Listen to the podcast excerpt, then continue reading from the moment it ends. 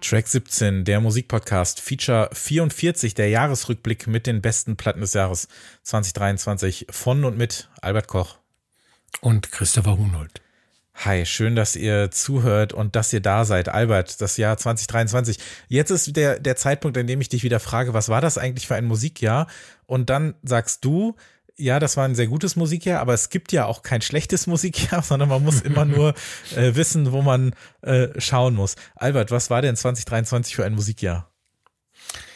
Also ich habe mich jetzt natürlich in Vorbereitung auf äh, diese Folge eingehend mit dem Jahr 2023 beschäftigt. Ja. Und ich habe mich gefragt, ob es irgendwie eine Überschrift gibt, also irgendwie eine Tagline für das musikalische Jahr ähm, 2023, also das Jahr des Phänomens X, das Jahr des Genres XY oder so. Und ich kann mir keine zufriedenstellende Antwort darauf geben und deshalb würde ich die Frage gerne an dich weitergeben die Frage ist äh, auch das, was ist, was davon ist dann im Podcast passiert und was ähm, haben wir auch bewusst so ausgespart. Natürlich mhm. ist es an sich ein an sich ein Jahr auch der des Themas äh, KI äh, gewesen und äh, wie wir damit umgegangen sind und was es da dann so gegeben hat in der Art, ist jetzt bei uns bislang, sage ich mal, äh, noch nicht äh, äh, Thema gewesen und vielleicht auch nicht in der Musik, die wir hier besprochen haben. Ansonsten war so mein Eindruck, wenn ich mal so in, in unserer in der, in der Blase, in der Bubble bleibe, die so die, die Track 17 typische Musik angeht, über die wir ja auch so sprechen, dann fand ich das ein in der, in der Breite, in Anführungszeichen, äh, ein extrem starkes Jahr. Also ich habe das Gefühl mhm. gehabt, dass das, was am Ende irgendwie so in den, in den Top 30 war, das hätte auch alles irgendwie in den Top 10 sein können und umgekehrt, wenn man überhaupt diese Listen äh, ernst nimmt ähm, oder auch für sich auf eine Art ernst nimmt. Und fand das ein ganz, ganz tolles und großartiges Musikjahr, auch wo ich sage, dass ähm, wie immer, wobei diesmal war es fast ein bisschen, also normalerweise gibt es ja immer eine ganz gute Mischung aus Leuten, die man schon kennt und die dann wieder da sind und irgendwas rausbringen, äh, was man gut findet und ähm, neu äh, Ankömmlingen oder so in der Liste oder diesem eigenen musikalischen Kanon. Und ich war dieses Jahr insgesamt doch wirklich sehr, sehr happy damit, dass Leute, die man schon länger verfolgt oder die schon länger Musik machen, auf ihre Art für die Musik, die sie machen, eine neue Sprache gefunden haben. Mhm. Ähm, da haben wir natürlich sehr ausführlich über Leute wie Laura Halo vor allem gesprochen, über die wir sicher auch heute nochmal sprechen werden. Ähm, vielleicht nur auf eine kleinere Art ein Actress, der natürlich Musik macht, die äh, man kennt, aber ähm, für mich persönlich auch jemand wie Lukit, der nach elf Jahren wieder ein Album rausgebracht hat und äh, seine eigene Formel nochmal ein bisschen angepasst hat. Wir haben in der letzten Review-Folge über das äh, großartige Album von Andre 3000 gesprochen, was ja, glaube ich, ich, also mehr eine neue Richtung einnehmen und ähm, künstlerische Freiheit ausleben geht ja fast geht gar nicht. Also, äh, also in, in der Hinsicht fand ich, war das ein, ein, ein wirklich aufregendes äh, Musikjahr. Und ich kann das natürlich auch dann oft immer nur so aus so ganz persönlichen ähm, Richtung beantworten. Aber wenn ich mal gucke, wir machen das ja dieses Jahr wie immer. Wir haben ja unsere fünf, sechs Kategorien und denen ordnen wir dann so Platten zu für so eine kleine Shortlist, nenne ich es mal. Und daraus wählen wir dann das Beste aus, äh, was wir in diesem Jahr gehört haben, beziehungsweise hier im Podcast besprochen haben. Und ich habe das Gefühl, dass unsere Kategorie, die wir ähm, vor ein paar Jahren fast schon so behelfsmäßig andere Musik genannt haben, dass die immer größer wird. Also, dass ich schon das Gefühl mhm. habe, dass es so eine vielleicht auch größere Akzeptanz in so einer, selbst wenn es eine Nische ist, für Musik, ähm, ja, also Musik betrifft, die so ein bisschen außerhalb ist, aber irgendwie versucht, Pop sein zu dürfen auf eine Art. Gut, bei Laura Halo stimmt's nicht, aber ähm, dass auch Musiker, die vorher was anderes gemacht haben, sich in solche Richtungen reintrauen und dass das immer weiter äh, veröffentlicht wird oder auch besprochen wird. Kannst du dem so zustimmen oder hast du das Gefühl, bei dir war es schon immer so? Nee, das war bei mir äh, noch nicht immer so. Also ich habe äh, dieses Jahr Schwierigkeiten gehabt, unsere ähm, Kategorien zu füllen, weil ich glaube, dass 85 Prozent meiner Top 50 aus anderer Musik besteht. Und das ist natürlich aber auch ein, ein Zeichen für dieses Post-Genre-Zeitalter, das wir ausgerufen haben. Nee, haben wir gar nicht, aber das äh, Mann ausgerufen hat. Äh, und also ich, ich könnte in, ich könnte zu der Rubrik andere Musik 40 äh, Sachen beitragen, aber das glaube ich würde ein bisschen den Rahmen sprengen. Aber du hast gerade was ganz Wichtiges am Anfang gesagt und in einem Nebensatz versteckt. Und zwar äh, sinngemäß, unser Jahresrückblick ist natürlich ein Jahresrückblick, der keine, keinen Anspruch auf Vollständigkeit äh, erhebt. Also wir wollen nicht, äh, wir werden nicht erzählen, dass Taylor Swift eine Milliarde Dollar Umsatz auf ihrer Tournee gemacht hat und weil das ist eine Nachricht, die wir unbedingt bringen müssen.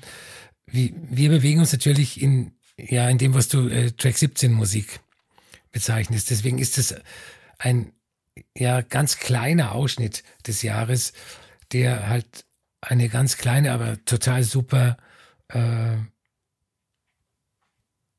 Richtung der Musik behandelt. Hm. Ein kleiner Ausschnitt, der ja dann trotzdem fast 100 Platten umfasst, wenn man mal schaut, denn äh, wenn diese Folge erscheint am 15.12., dann habt ihr auch schon unsere Listen gesehen. Auf track17podcast.de ging es los, Albert, mit deiner ähm, Top 50 Albenliste des Jahres. Also trotz dieser äh, kleinen Ecke, die wir uns so ausloten, ist jeder von uns auf 50 Platten gekommen. Es gibt einige Überschneidungen, ähm, die mich auch wirklich sehr freuen, weil ich das Gefühl habe, dass äh, jeder von uns äh, Platten des anderen ähm, die hier in dem Podcast mit aufgetaucht sind, äh, dann äh, doch äh, sehr, sehr hoch bewertet hat. Ähm, ich weiß auf jeden Fall bei mir in der Liste das Loop Cell Album, äh, andererseits die Marlene Ribeiro, also so, das ist ja, glaube ich, sowieso was, was an diesem, was mir an diesem Podcast ja auch so viel Spaß macht und ähm, im Bestfall ja auch für äh, euch, äh, liebe HörerInnen, äh, ein großer Gewinn ist. Und dann sind ja trotzdem, wie gesagt, jeder von uns hat 50 Alben aufgelistet und äh, die haben wir dann auch mit Texten versehen und diese Listen könnt ihr und ihre Begründung dazu könnt ihr dann äh, ausführlichst auf unserer Webseite sehen, check17podcast.de. Da gibt es eine eigene Rubrik für das Jahr 2023. Ihr findet auch zusätzlich noch eine äh, Seite zu den Top 100 Songs. Da gibt es dann auch noch eine Playlist dazu und eben äh, diese Folge, die ihr gerade ja hört und wahrscheinlich sicherlich noch 5, 6, 7, 8 Mal hören werdet, damit ihr auch wirklich äh, wisst, äh, was ihr alles verpasst habt oder nicht. Denn wenn ihr natürlich das Jahr über äh, fleißig mitgehört habt, dann äh, werden euch diese Alben hier ähm, durchaus sehr etwas sagen, denn da bedienen wir uns ja so ein bisschen draus. Ähm, ein, eine Sache noch, weil äh, gerade ähm, Anspruch auf Vollständigkeit angesprochen wurde. Mich, mich würde mal interessieren, hörst du übers Jahr auch Sachen aus einem, ja, sag mal mal, Informationsbedürfnis? Also Zeug, von dem du ausgehst, dass es dir nicht gefallen wird, du aber wissen willst, wie es klingt, weil man plötzlich merkt, dass alle diese oder jede Band äh, auf Social Media posten und, und hören? Nee, mache ich eigentlich nicht. Also nicht, wenn ich weiß, dass es mir nicht gefallen wird, was ich vielleicht auch nicht unbedingt immer so hundertprozentig weiß. Aber äh, bei vielen äh, MusikerInnen weiß ich oder ahne ich, oder da reicht mir auch ein kurzes Reinhören, dass ich sage, okay, brauche ich nicht unbedingt. Mhm. Ähm, ich habe schon manchmal das Gefühl, dass äh, das, also das dass ich mich so ein bisschen auseinanderlebe mit so diesem ähm, Pop-Diskurs-Kanon oder wie auch immer, oder wenn ich auch mal so durchschaue, was so die Top 50 bei äh, Pitchfork äh, Stereogram, wobei die Liste war eigentlich noch ziemlich gut, und anderen Publikationen angeht, wo ich mir denke, dass da wirklich immer Sachen äh, komplett dabei sind, wo ich einfach wirklich völlig raus bin und nicht so ein richtig großes Interesse dran habe. Ähm, was nichts, also du, du weißt ja mittlerweile auch, ich bin ja ein ziemliches Popschwein, aber es gibt dann trotzdem Platten oder Dinge, die so richtig durchgehen, bei denen ich das Gefühl habe, nee, das müsst ihr dann wirklich ohne mich machen. Und wenn ähm, ich dann das Gefühl habe, ich muss da reinhören, nur um in irgendeiner Form am Ball zu bleiben, dann äh, brauche ich das nicht unbedingt. Ein, zum einen, weil ich das nicht muss, weil wir ja hier bei uns ja auch wirklich bestimmen können, äh, worum es hier gehen soll. Und äh, da reden wir ja schon über so viel Musik. Und dann finde ich es eigentlich fast interessanter zu schauen, was außerhalb äh, des Tellerrands noch so für Musik funktioniert und was da irgendwie ähm, ja für, für auch unsere Hörer unterhaltsam ist und was wir darüber irgendwie lernen können über den äh, Status der Musik. Geht's dir da ähnlich? Genau. Ähm, das, wir müssen nichts. Das ist, glaube ich, der Unterschied zu äh, klassischen Musikmagazinen. Ja. Und ähm, also ich, wenn ich in mich hineinhorche, dann merke ich, dass ich mich immer mehr ähm, in meine eigene Bubble, in der fast nur ich existiere, mich zurückziehe. Ähm, also man kann auch sagen, ich werde immer ignorant dagegen äh, über Musik, von der ich glaube, dass sie mir nicht hm. gefallen wird. Es gibt einige wenige Leute, ähm, auf die ich noch höre, da gehörst du zum Beispiel dazu. Oder äh, hm. der Kollege Frank Sawatzki, wenn der in seiner Jahresliste ein Album hat, das ich noch nicht gehört habe, hm. dann höre ich mir das an, weil ich denke, äh, das wird wahrscheinlich, wird wahrscheinlich gut sein. Aber wenn alle sagen, ich muss jetzt unbedingt äh, Olivia Rodrigo hören, dann äh, mache ich das nicht, weil ich glaube, dass mir das nichts bringt. Und es ist gar keine bewusste Anti-Haltung. Also ich, ich will nicht äh, äh, bewusst gegen alle sein, sondern das ist, glaube ich, was ganz Natürliches. Ja, es ist auch. In dem Fall, äh, Olivia Rodrigo, äh, finde ich, macht durchaus äh, gute, unterhaltsame Musik in dem Bereich, in dem sie sich auffällt. Aber trotzdem habe ich dann das Gefühl, dass diese Platten so ein bisschen vom, ja, vom, von der Tischkante fallen, wenn es dann darum geht, über die Musik zu sprechen, die mir wirklich irgendwie nahe geht, weil mhm. auf der anderen Seite reden wir ja hier auch über Namen wie, wie Aphex Twin oder so, der ja größer fast nicht sein kann, äh, auch in seiner Bubble oder sowas. Aber ja, es ist natürlich trotzdem alles immer hochgradig ähm, subjektiv und das ist ja das Schöne, dass wir ja, wir sind ja eine Zwei-Personen-Redaktion in dem Fall, ne? Und mhm. äh, müssen da ja auf, wie du schon sagtest, wir müssen einfach nicht, ne? Wir können uns das rausnehmen und das ist ja auch das, was so ein Projekt ja dann auch so äh, schön macht. Und deswegen, genau. dann würde ich sagen, äh, starten wir doch mal mit unserer ersten Kategorie.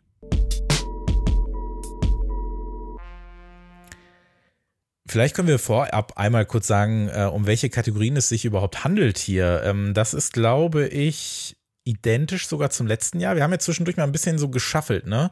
Ähm, mhm. Aber mittlerweile ist es dann äh, aber mittlerweile haben wir uns so ein bisschen eingegroovt in etwas. Ähm, wir haben House Techno, das ist eine Kategorie. Dann haben wir äh, Bass und Beats, ganz grob. Hier haben wir, glaube ich, die größten Anführungszeichen, was diese Kategorie angeht. Wir haben Gitarren. Wir äh, haben natürlich unser großes ähm, ja, so Art Pop slash Pop slash RB und natürlich äh, die andere Musik und zum Abschluss haben wir noch einmal äh, völlig genreübergreifend die äh, Reissues, die Wiederveröffentlichung des Jahres, denn die finden hier ja auch statt, solange sie 2023 veröffentlicht worden sind. Fangen wir doch mal an mit House Techno. Ähm, was hast du denn da noch so mit äh, mitgebracht? Dann können wir ja zumindest mal unsere, unsere Kurzlisten vergleichen und mal schauen, ob wir da irgendwie auf einen gemeinsamen Nenner kommen. Also ich glaube, über Actress äh, reden wir dann gleich. Ich muss auch sagen, ich habe äh, wenig in diesem Jahr in meiner 50er-Liste, das in diese Kategorie passt. Also äh, nicht die reine Lehre.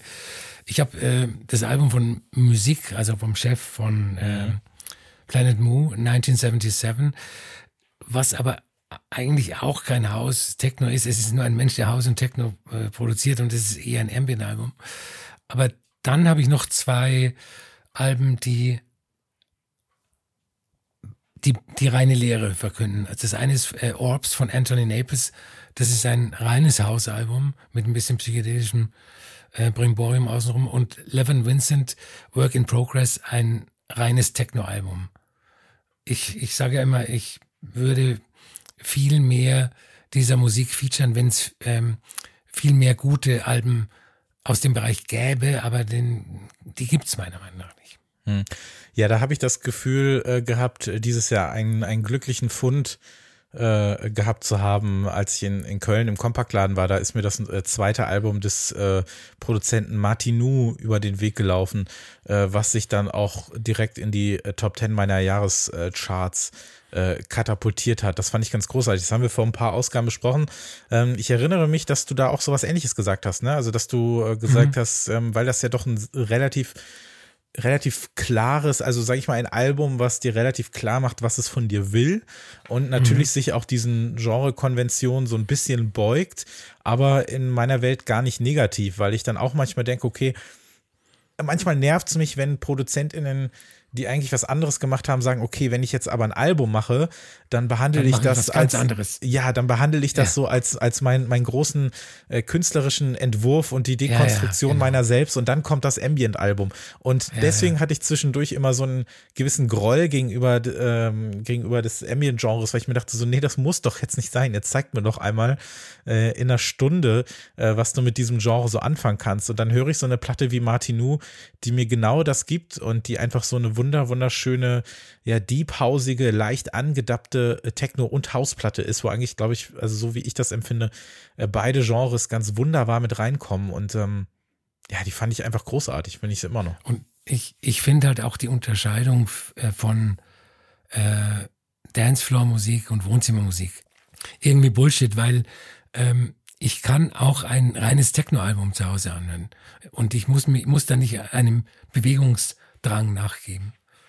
Nee, und, und selbst wenn zu Hause tanzen ist auch wunderbar. E eben. Ich habe hab so eine ganz kleine äh, Ecke, da liegt auch so ein kreisrunder Teppich und so weiter, so zwischen, äh, zwischen der, der, der Plattensammlung und der, der anderen Seite der Wand, äh, nenne ich es mal. Da kann man ganz wunderbar tanzen, das ist super. Vielleicht finden das die Nachbarn nicht so toll, aber das, da müssen sie dann halt durch Dienstagabend oder so, keine Ahnung, das muss dann halt mal so sein. Ähm, ja, ist für mich auf jeden Fall sehr weit vorne dabei. Ich hatte auf der Shortlist auch noch, ähm, also nicht nur Alben, sondern eben auch die äh, viel zu kurze, aber äh, umso großartigere Apex Twin EP, ja. auch wenn es eigentlich nur drei neue Tracks sind plus ein Remix. Aber ich hatte selten in dieser zweiten FX Twin Phase, die ja so 2014 angefangen hat mit Cyro, hatte ich selten so viel Spaß mit seiner neuen Musik, weil ich erstmals seit langer Zeit auch wieder das Gefühl hatte, dass er mir etwas gibt, was er vorher noch nicht so versucht hat. Nämlich mhm. so diesen sehr bouncy Acid, den er vorher hatte. Der war für mich immer dann relativ äh, bratzig und, und hart. Und hier hatte das so was unglaublich Verspieltes und äh, umherhüpfendes. Und da hatte ich ganz, ganz großen Spaß mit. Die höre ich auch nach wie ja. vor eigentlich relativ oft. Und so viel Gutheit, äh, so kompakt.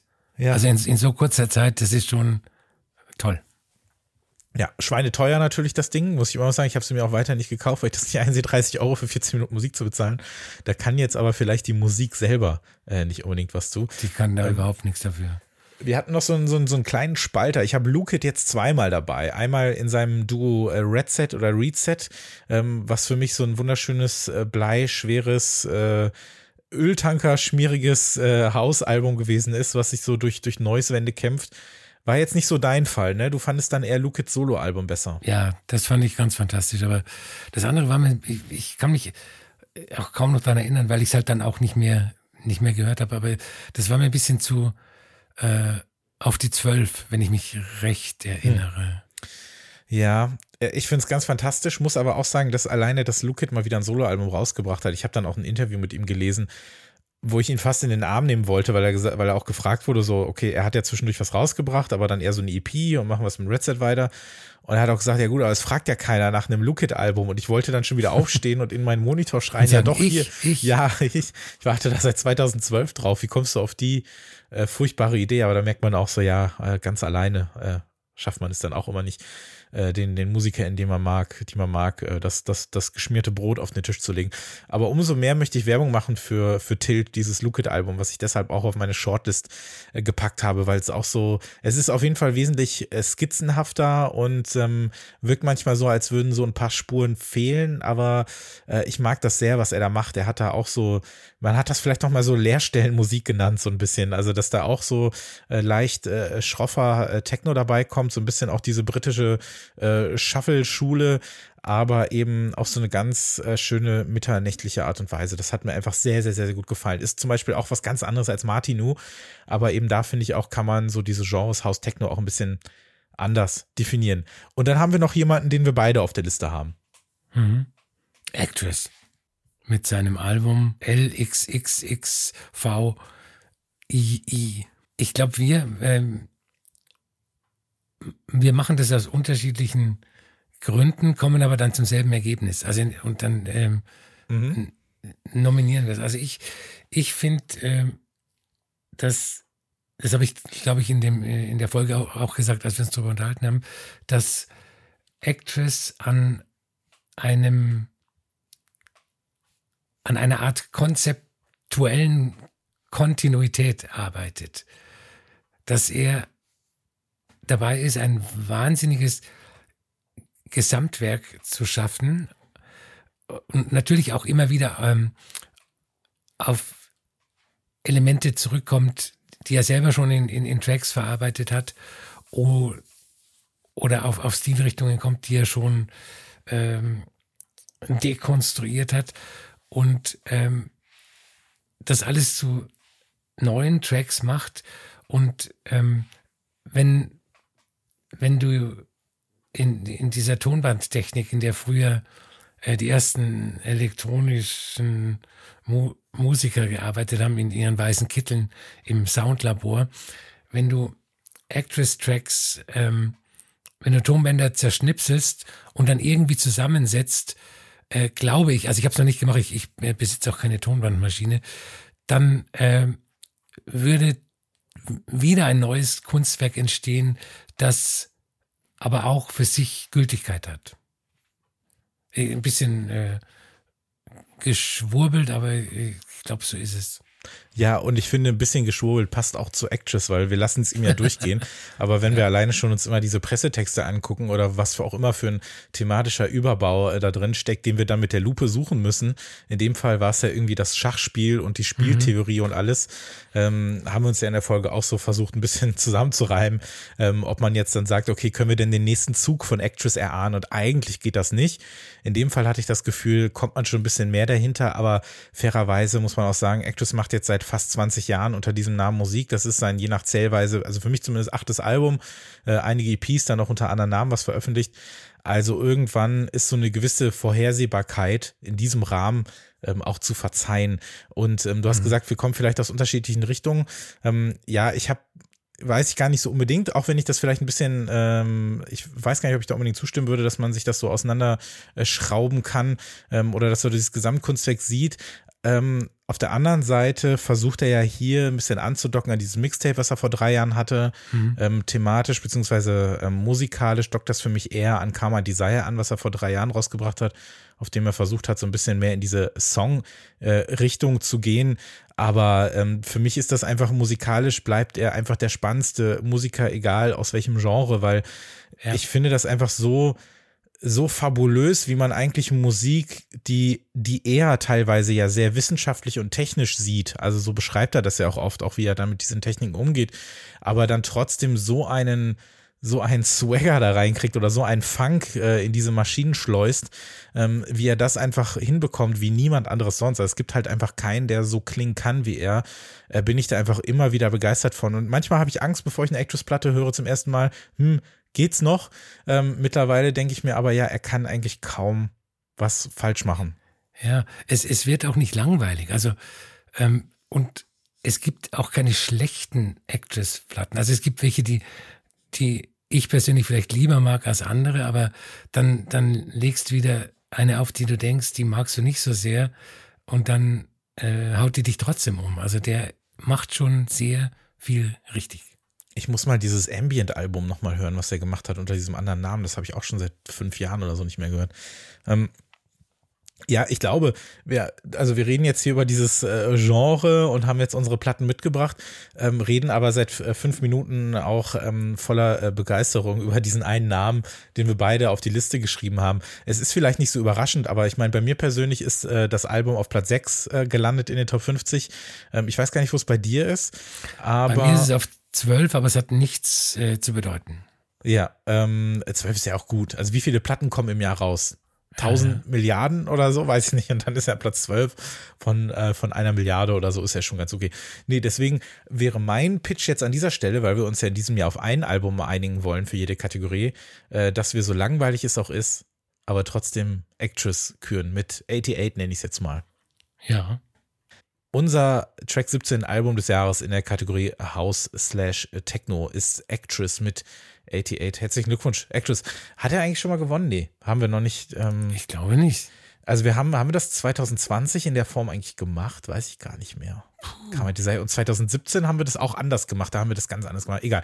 Auf jeden Fall äh, darf er sich freuen. Wir schicken den Blumenstrauß äh, morgen rüber. Ähm, herzlichen Glückwunsch, Actress, der erste Sieger des Abends.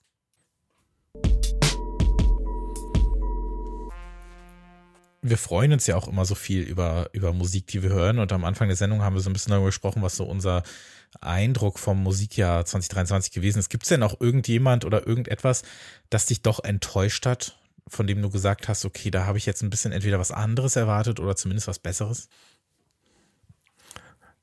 Ja, das Rolling Stones Album hat mich enttäuscht. Hast du da denn wirklich was erwartet? Ich weiß, ich glaube dir das jetzt einfach mal. Ich, ich habe nach dem letzten, äh, das letzte Rolling Stones Album, das hieß Blue and Lonesome. Das war eine Bluesplatte äh, mit Blues-Cover-Version. Ein richtig äh, schön eingespieltes, hat geklungen wie in einem 1962 in einem Londoner Club aufgenommen. Und ähm, ich, ich habe ja eigentlich Sympathie für die Rolling Stones. Und ähm, ich habe mir dieses Album angehört, so viel zum äh, Informationsbedürfnis, was, was ich vorhin angesprochen habe. Ich habe es einmal angehört. Ich werde es auch nie wieder anhören. Ähm, das ist ein ganz furchtbares Rockalbum. Die, die Rolling Stones haben immer Rock'n'Roll gespielt. Und auf dem Album fehlt der Roll. Das ist einfach nur ganz schlechter Rock. Und das hat mich schon enttäuscht. Also nicht so enttäuscht, dass ich weinend in der Ecke gelegen habe, äh, aber oh es hat mich enttäuscht. Hm. Ich muss auch auf sehr hohem Niveau enttäuscht, sage ich mal, also wirklich auf sehr hohem Niveau, ähm, gilt bei mir weiterhin äh, das neue Tirsa-Album. Ähm, nicht, weil ich es schlecht finde, sondern weil ich immer noch nicht mit diesem Konzept warm geworden bin, dass eigentlich jeder Beat mehr oder weniger derselbe ist in der leichten Variation. Ich verstehe das Konzept dahinter, beziehungsweise ich kann das auch schätzen, dass das passiert und dass man das macht und ausprobiert.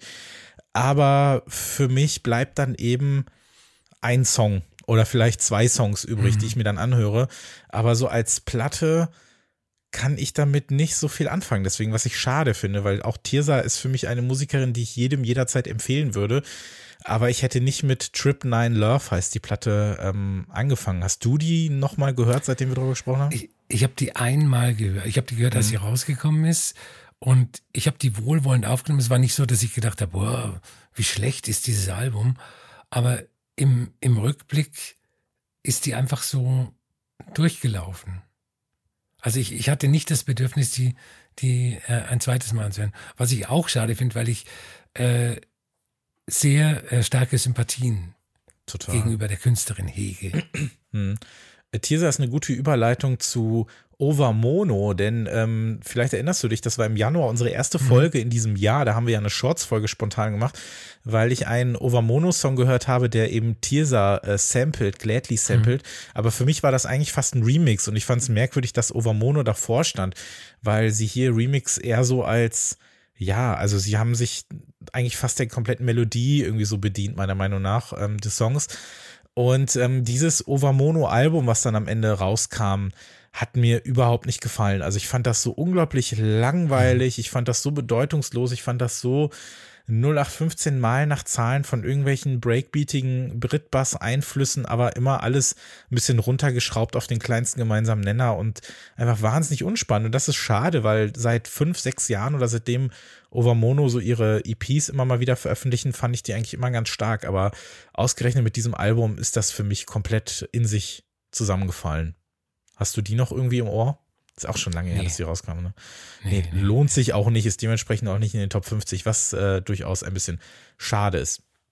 So, bevor es mit der äh, zweiten äh, Kategorie weitergeht, äh, möchten äh, wir beide noch einmal Danke sagen an all unsere Gästinnen, die in diesem Jahr bei Track 17 gewesen sind. Denn neben unseren Reviews haben wir auch einige Features aufgenommen, auch ein paar Themen, die wir schon ewig mal machen wollten. Ich erinnere da zum Beispiel an unsere große äh, Folge zum Thema japanische Musik, äh, zum Aufkommen japanischer Musik wieder ähm, auf YouTube oder als Reissue, City Pop etc. Ähm, wir haben auch eine neue Soundfights-Folge gespielt, wo wir Gästinnen dabei hatten. Wir haben zum zum Thema äh, Last FM gesprochen. Wir haben zum Thema äh, ja bewusstes oder richtiges Musikhören oder wie man das äh, nennt, ähm, äh, haben wir gesprochen. Und äh, ja, äh, zum Thema MySpace haben wir gesprochen. Also wir hatten einige äh, Gästinnen dabei und ähm, die haben uns äh, Sprachnachrichten geschickt mit ihren Alben des Jahres, mit ihren äh, Geheimtipps und mit ihren Musikmomenten des Jahres. Wir hören jetzt die Alben des Jahres von äh, Christoph Lindemann und von äh, Laura Aha. Vielen Dank. Meine Platte des Jahres kam spät dieses Jahr. Es ist das Soloalbum von Andre 3000 von Outcast New Blue Sun. Wurde ja kontrovers diskutiert, weil es rein instrumental ist, weil viel Flöte und kein Rap oder Hip-Hop drauf zu hören ist. Aber mich hat es total abgeholt. Ich habe dieses Jahr sowieso Ambient für mich entdeckt. Vielleicht lag es wirklich an viel Stress, den ich oft hatte. Auf jeden Fall habe ich total nach so atmosphärischen Geschichten gesucht. Ich habe auch zum ersten Mal Sakamoto und Brian Eno Platten gekauft und da kam mir dieses sehr interessante und irgendwie auch total heilsame Werk von Andre 3000 gerade recht. Und vor allem schätze ich auch dran, dass es keineswegs nur für Hintergrund und nebenbei taugt, sondern auch mit voller Konzentration wahnsinnig viel zu bieten hat. Hallo Christopher und Albert, ich wollte mich melden auf eure E-Mail ähm, zur Frage unseres Jahresrückblicks. Ähm, und ich glaube, ich muss die Kategorie Platte des Jahres und wahrscheinlich auch Geheimtipp als eine Kategorie machen, weil meine Platte des Jahres ist das selbstbetitelte Album von ASO, also das Produzentenduo Louis Day, ähm, den man auch als Tornado Wallace kennt, und ähm, aus der australischen Sängerin und Songwriterin Alia Sarah O'Neill. Ähm, das ist deren Debütalbum gewesen und ich finde, es war so ein krass starkes Album, weil ähm, es so Sounds drauf hatte, die ich wirklich ewig nichts mehr gehört hatte. Also es war, es ist so ein bisschen so Chill-Out, ähm, Dream Pop, aber auch irgendwie Trip Hop. Also es hat so alles irgendwie so von Madonna in ihrer Ray of Light Era, Enya, Chemical Brothers, Primal Scream, Susan Kraft. Also irgendwie diese ganze Tradition. Ähm, und das finde ich sehr herausragend, weil das wirklich mal so ein Sound ist, den man echt schon lange nicht mehr gehört hat. Und ähm, vor allem hoffe ich, dass es jetzt ein Vorbote ist, dass bald die Chill-Out-Areas vielleicht in die Clubs zurückkommen. Das würde ich mir auf jeden Fall sehr wünschen. Unsere zweite Kategorie äh, des Abends, unserer großen äh, Track 17 Jahresendfolge. Äh, wir nennen das ganz zart Gitarre, denn damit wollen wir auch so ein bisschen vermeiden, dass wir in so einer entweder Post-Punk-Ecke landen, in so einer Waving-Ecke landen, also ausschließlich oder in so einer Indie-Rock-Ecke landen, sondern das kann ein bisschen, ähm, ja, ein bisschen äh, frei definiert werden. Hauptsache ist, dass für uns äh, die Gitarre so ein bisschen das äh, gefühlt wichtigste Instrument ist und sich viel äh, darum herum äh, aufbaut. Ähm, was ich zum Beispiel hier noch äh, stehen habe, ist zum einen Squid natürlich, die ihr zweites Album rausgebracht haben, was ich wieder großartig fand, um Monolith. Oh, Monolith, da äh, ist die, die, die TH-Schule hat versagt bei mir, ähm, bei dem ich das sehr, sehr schön fand, wie in dieser Platte so ein bisschen die, die Spur ein bisschen breiter wurde, nenne ich es mal. Also Squid haben schon immer etwas auslandere oder sich überschlagende Songs gemacht. Diesmal war es schon fast in so einer sehr äh, funky Proc-Richtung. Ähm, dann die äh, deutsche Band Erregung, öffentliche Erregung, die eigentlich seit Beginn des Podcasts immer wieder auftaucht, äh, die mit ihrem ja kulinarischen Referenzpop äh, mir sehr gut gefallen haben. Äh, die Hardworms EP hatten wir, was schon eher so klassisch in so eine Postpunk-Richtung geht. Äh, Death Crash, die so ihre äh, ja Emo Slowcore ähm, Richtung weiter aufgebaut haben, beziehungsweise einfach noch ein bisschen langsamer geworden sind. Und ähm, Loopcell, die ich durch dich kenne, weil du die im äh, Sommer irgendwann mitgebracht hast. Völlig absurd, mhm. dass so ein Album im Sommer rauskommt. Ähm, die äh, schwedische Musikerin, die so in Nebel getunkten, ja, so Ambient Folk hätte ich das jetzt mal genannt, ähm, über DFA eben auch herausgebracht hat. Und für mich ist da halt auch diese, äh, ja, in Hall getunkte Gitarre für mich so ein ganz wichtiges Instrument. Kannst du das nachvollziehen, dass die in dieser Kategorie landet? Ähm, also die einzig mögliche andere Kategorie wäre andere Musik gewesen. Ja. Aber äh, die ist so ein, die, die ist schon voll. so voll. ja. Und äh, deswegen äh, kann ich das nachvollziehen. Und ähm, wenn jetzt, also ich glaube, dass Leute, die ähm, sehr viel Gitarrenmusik hören, mit Loopsel immer noch mehr anfangen könnten als mit äh, anderen ähm, Bands, die in der Kategorie andere Musik sind. Also das hört sich wahrscheinlich für, für Leute, die The Cure kennen, immer noch mehr wie Musik Sieg an als äh, Laurel Halo zum Beispiel. Ja. Was hat dir denn an dem Album gefallen? Äh, ja, also ich, ich habe ich hab natürlich einen, einen äh, Softspot für so Pop, Folk, Ambient Musik. Also für, ich, ich habe die ja damals als die, die schwedische Grouper bezeichnet. Ja. Und es ist natürlich nicht 100, es ist natürlich nicht eins zu eins Grouper Musik, aber äh, ich nehme mal schwer an, dass Leute, die äh, Grouper mögen, sich auch für diese Musik begeistern können. Das ist ja so pff, otherworldly Musik aus den schwedischen äh, hm. Tropfsteinhöhlen, über denen das äh, Nordlicht schwarz-weiß schimmert oder so. Ja, oder so. Ähm, ja, du sagst Tropfsteinhöhle. Ich, ich finde, die Platte hat schon fast auch, also hat in manchen Momenten auch so was Märchenhaftes. Also ich habe auch das Gefühl, man wird so in einen Wald äh, entführt, äh, bitte positiv verstehen, und ähm, sieht da den Wald vor lauter äh, weiß ich nicht, Ambient Folk Perlen nicht mehr, keine Ahnung.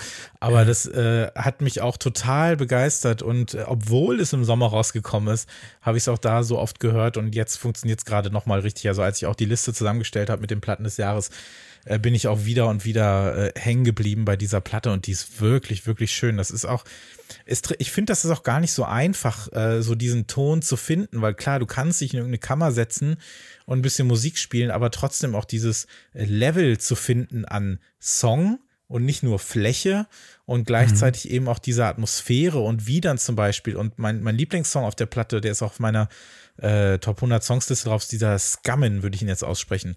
Und der hat so einen ganz, ganz tollen Gling, Gling, Gling Gitarrenmoment zwischendurch, wo die Gitarre das wichtigste Instrument der ganzen Platte ist. Und vielleicht ist, ist diese Platte deshalb auch hier äh, letztlich drauf gelandet, na, weil ich dann schon das Gefühl habe, dass dass das auch das Instrument ist, was diese Platte zusammenhält, auch bei den instrumentalen Songs. Und dass äh, Folkmusik, egal ob sie jetzt auch ambient oder dronehaftig ist, für mich dann doch immer auch ein, ein Genre ist, was ähm, der Gitarre verpflichtet ist, finde ich. Das stimmt, ja. Und ja, mit, mit den Songs, äh, da äh, hast du was Wahres ausgesprochen. Es ist ja nicht so, dass wir nur äh, Atmosphäre und Beats mögen. Wir mögen ja auch Songs, glaube ich, oder? Die, die müssen aber halt nur gut sein. Mehr ja. müssen die nicht sein. Ja, auf jeden Fall. Das ist, äh, das kann man sich so ähm, so notieren auf jeden Fall, ja. Ähm, was ist denn, ich hatte jetzt noch so ein paar andere Sachen genannt, die so auf meiner Shortlist standen. Äh, wie war es für dich sonst mit dem Genre in diesem Jahr? Was hattest du da noch so im Angebot? Ähm, also von deinen Sachen ähm, mag ich sehr Death Crash und Squid natürlich. Obwohl ich sagen muss, ich bin seit, ja, ich, ich habe seit zwei Jahren schwierig, Schwierigkeiten, reine Gitarrenmusik zu hören. Aber ich anerkenne, dass das äh, zwei super Bands sind und äh, zwei hervorragende Alben. Aber ich habe im Moment nicht so das Bedürfnis, das zu hören. Äh, was ich noch habe, ist eine Band, die ich, ähm, ich glaube, ich habe einmal ein Album mitgebracht, äh, Trees Speak aus äh, Arizona, aus der Wüste von Arizona. Ähm, ist auch keine reine Gitarrenband, es ist eher so krautige äh, Psychedelia auch mit, mit analogen Synthesizern, aber es, ähm, es spielen auch Gitarren mit, deswegen sind die gut aufgehoben in, in der mhm. Kategorie. Und das ist eine Band, die ich sehr schätze, aber ich trage das viel zu wenig nach außen. Also ich, ich müsste viel mehr Promotion machen für die, weil ich die wirklich sehr liebe. Genauso wie ähm, äh, Perry Ubu.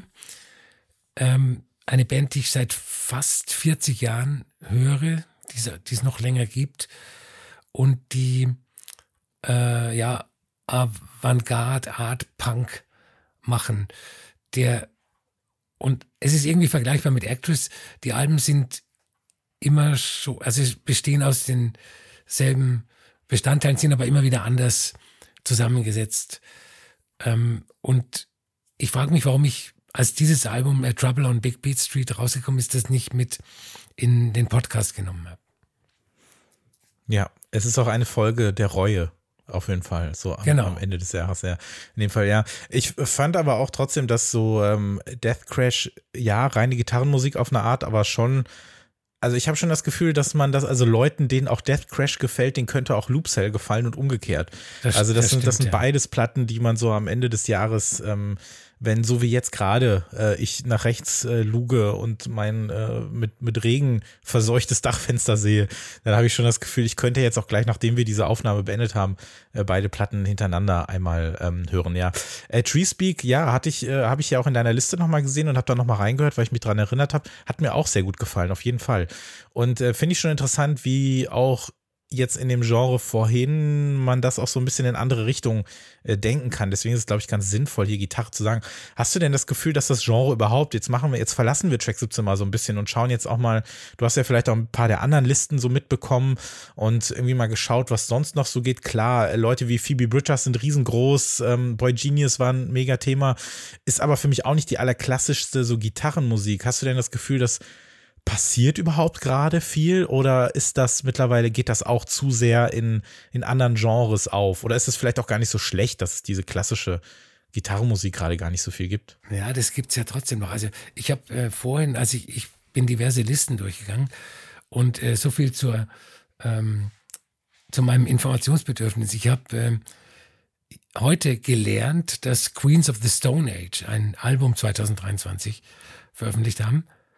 Und äh, das ist komplett an mir vorbeigegangen. Und dieses Album ist ähm, in manchen Listen von manchen Leuten sehr weit oben. Also, und das ist ja äh, die, die klassische Gitarrenband. Also gitarriger geht's ja nicht. Ähm, ich weiß, dass schon Mitte der 10er Jahre äh, Musikmagazine, äh, amerikanische Musikmagazine äh, geschrieben haben, Rock ist tot, die Gitarre ist tot, also Hip-Hop hat ähm, Rock getötet. Und ähm, das stimmt aber nicht. Also die, die Gitarre wird auch immer bleiben. Also und, und wenn sie nur in so versteckter Form äh, auftaucht wie bei Loopsel. Und aber sie wird auch in Bands wie, leider auch in Bands wie Foo Fighters oder Queen of the Stone Age weiter existieren. Ja, ähm, ich fand noch, äh, ja, das Ding ist, also dieses ganz klassische brauche ich dann vielleicht auch nicht unbedingt, aber ich hatte auch in diesem Jahr sehr viel Spaß an so, ja, fast schon so, so Dance-Punk, äh, wavigen Bands wie Mandy Indiana zum Beispiel, aber auch Kalk hat wieder ein Album rausgebracht, was mir eigentlich wahnsinnig gut gefallen hat. Dann gab es ja auch so diese Zwischenwelten wie von so einer Band wie Bar Italia, die sich ja auch überall aufgehalten hat, eigentlich, wo ich mich auch frage, also das ist so ein, das ist übrigens so eine Platte, also gerade die Tracy Denim, wo ich mich frage, warum haben wir die hier nicht ausführlich mal besprochen. Die ist mhm. nur auf der Playlist irgendwie aufgetaucht, weil das müsste ja eigentlich voll unser Bier sein. Die haben ja zwei Platten sogar rausgebracht in diesem Jahr. Ähm, und dann eben auch sowas wie Water from Your Eyes, was aber auch einen sehr großen Popping-Moment hatte. Ähm, also da gab's schon einiges und ansonsten hatte ich dann eben großen Spaß an so Sachen wie Hardworms und wir haben in der letzten Ausgabe über O gesprochen, ähm, mhm. wo ich mich fragen müsste, normalerweise müssten die ja hier auftauchen in dieser Kategorie, aber es ist ja gar keine Gitarre drin. Aber es Stimmt. ist eigentlich, weil die ja mit Saxophon und Schlagzeug nur hantieren. Ja aber es ist trotzdem Musik, die so klingt, als würde eine gespielt werden, was ich ganz faszinierend fand. Ähm, Habe ich aber mal rausgelassen deswegen. Also da geht natürlich in alle Richtungen äh, wie immer was. Und jetzt ist wieder die Frage, können wir uns auf etwas einigen? Worauf wollen wir uns denn einigen? Was ist denn dein Vorschlag? Also ich glaube, wir könnten uns oder wir müssen uns eigentlich darauf einigen, auf das, was wir beide ähm, ja. drin haben. Und das wäre Lupsel mit Öga vor Öga. Genau, damit wir das auch nochmal genannt haben. Das ist nämlich bei mir auch in den äh, Top 5 gelandet äh, am Ende des Jahres und deswegen äh, muss es hier rein. Das ist ein ganz, ganz fantastisches Album und ich finde es auch schön, mal so eine Platte unter dem, äh, unter dem Label äh, Gitarre hier gewählt zu haben. Also das zweite Album des Jahres von uns in der Kategorie Gitarre ist Öger vor Öger von Loopcell. Herzlichen Glückwunsch. Yeah. So, bevor wir mit unserer äh, dritten Kategorie äh, weitermachen, hören wir noch ein paar äh, Stimmen von unseren Gästinnen aus diesem Jahr. Und zwar geht's jetzt weiter mit den Geheimtipps von Christoph Lindemann und von Christopher Cornels. Vielen Dank und bis gleich. Mein Geheimtipp 2023 ist das Album Instinctive Travels on the Paths of Space and Time von Angela Augs. War das erste Mal, dass ich zugesagt habe, die Presseinfo für ein Album zu schreiben, weil mich diese Musik des Münchner Künstlers sehr berührt, weil mich das Theaterstück und das Buch, die nochmal andere Umsetzungen desselben Themas dieser Platte sind, wirklich tief bewegt und ein bisschen auch erschüttert haben.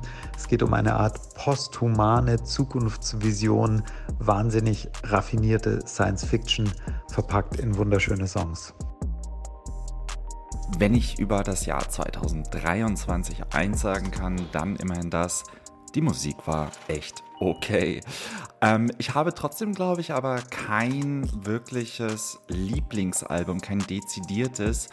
Aber ich habe einen Geheimtipp des Jahres, nämlich, äh, ich weiß gar nicht, wie man es ausspricht, Remini oder Remini, äh, eine Nürnberger Künstlerin, die ihr Album Polar Soft auf dem äh, immer sehr empfehlenswerten Label Very Deep Records rausgebracht hat nennen wir es vielleicht äh, ein bisschen verqueren Pop. Also es gibt da so Emo-Ambient-Anflüge, es wird da auch mal ein Freestyle-Beat eingebaut. Äh, das Ganze ist sehr melancholisch und einfach sehr, ja, ich würde sagen, sehr intim und ähm, einfach wirklich sehr schön.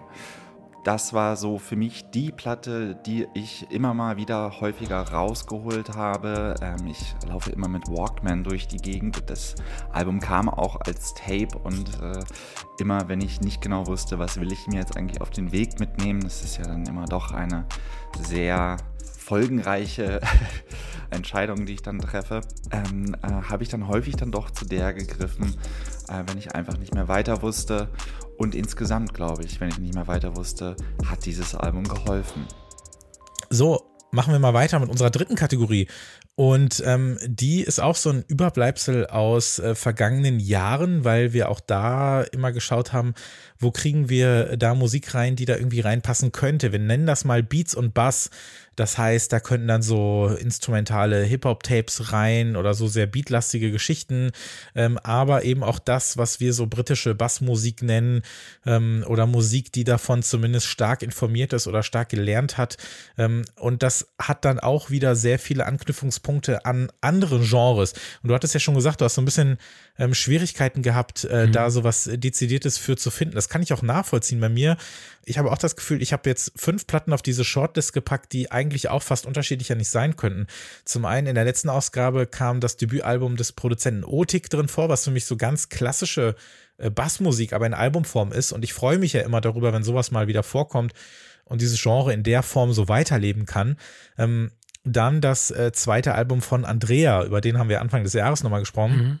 Und da könnte ich auch verstehen, wenn Leute sagen, ja, ist das nicht eigentlich auch eher schon fast so IDM-Musik? Ist das nicht schon eher was, was wir dann äh, in House und Techno packen können? Ich finde ja immer noch, dass so ein bisschen diese, diese äh, Britbass-Fahne auch durch, äh, durch, diese, äh, durch diese Platte weht. Und dann ähm, habe ich noch ein, ja, es ist ja eigentlich eher so ein, ein Grime-Album, aber ich finde, dass die Platte mehr von äh, Bassmusik äh, gelernt hat als von Rap. Das ist das Chunky-Album, ähm, was auch Anfang des Jahres rauskam, was ich weiterhin absolut fantastisch finde. Aber für mich ist das ein Bassalbum, auf dem halt gerappt wird. Und ähm, das auch instrumental ganz gut funktioniert. Und dann habe ich noch zwei Platten, die auch ganz, ganz, also die ich schon wirklich eher hier reinpacken würde. Das ist das äh, ähm, Gentle Confrontations Album von Lorraine James, über das wir gesprochen haben, was ja auch in so eine äh, ja fast schon so eine Songwriter-Richtung geht, von ihr RB-lastig ist, aber eben auch diese glitchy, äh, bassigen Beats hat und dafür äh, muss das für mich dann hier rein. Und Natural Wonder Beauty Concept von Natural Wonder Beauty Concept, auf dem sich übrigens ein Song befindet, der Natural Wonder Beauty Concept heißt. Ähm, dieses umwerfende äh, Kollaborationsalbum von DJ Python und Anna Roxanne.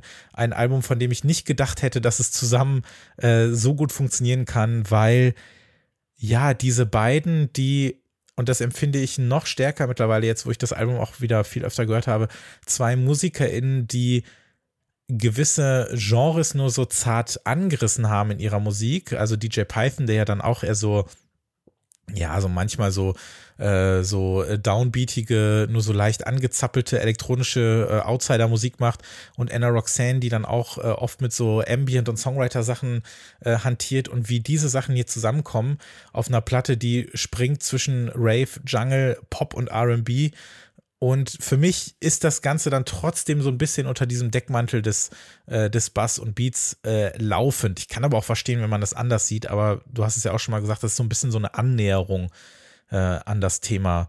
Ähm, wie siehst und wie hörst du das? Ja, ähm, also ich muss erst mal sagen, ähm, dass ich in meiner Recherche Lauren, Lauren James und Andrea vergessen habe. Ähm, also zumindest Andrea könnte auf meiner Shortlist stehen. Das habe ich komplett äh, vergessen. Bei Lorraine James bin ich immer ein bisschen skeptisch. Äh, mich, ich, ich verstehe nicht, was sie will auf ihren Alben, die sie unter ihrem eigenen Namen veröffentlicht. Also im Vergleich zu äh, Whatever the Weather. Ähm, und äh, ja, das Andrea-Album, das kannst du dir virtuell auf meine Shortlist geschrieben mhm. denken. Und die Natural Wonder Beauty Concept, die fandest du doch auch gut. Da haben wir doch. Die, die, fand, die fand ich auch gut, ja. ja, ja. Mhm. Die sehe ich da drin. Zumal, ja, wir, wir haben es ja vorhin auch schon gesagt bei, bei Gitarre. Ähm, die reine Lehre ist ja fast fast nicht mehr gibt. Also ich glaube, dass, dass ähm, sehr viele dieser Sachen, die in diesen Kategorien stehen, einfach nur ähm, ja Annäherungen an, an diese an, an diese Genres sind. Oder sagen wir mal zum größten, zu 51 Prozent äh, das darstellen, was in der Überschrift äh, der, der Kategorie steht. Also insofern ist das äh, alles gut aufgehoben gut aufgehoben. Und für mich persönlich, ich kann es ja jetzt sagen, aber ihr wisst es ja vielleicht auch, wenn ihr die Listen gesehen habt, Natural Wonder Beauty Concept, das ist auch mein Album des Jahres. Also das ist bei mir dann am Ende auf Platz eins gelandet. Ich hatte ganz lange drei, vier Platten, die äh, sich darum gestritten haben und dann habe ich sie alle nochmal gehört und dann hat es nochmal und nochmal Klick gemacht.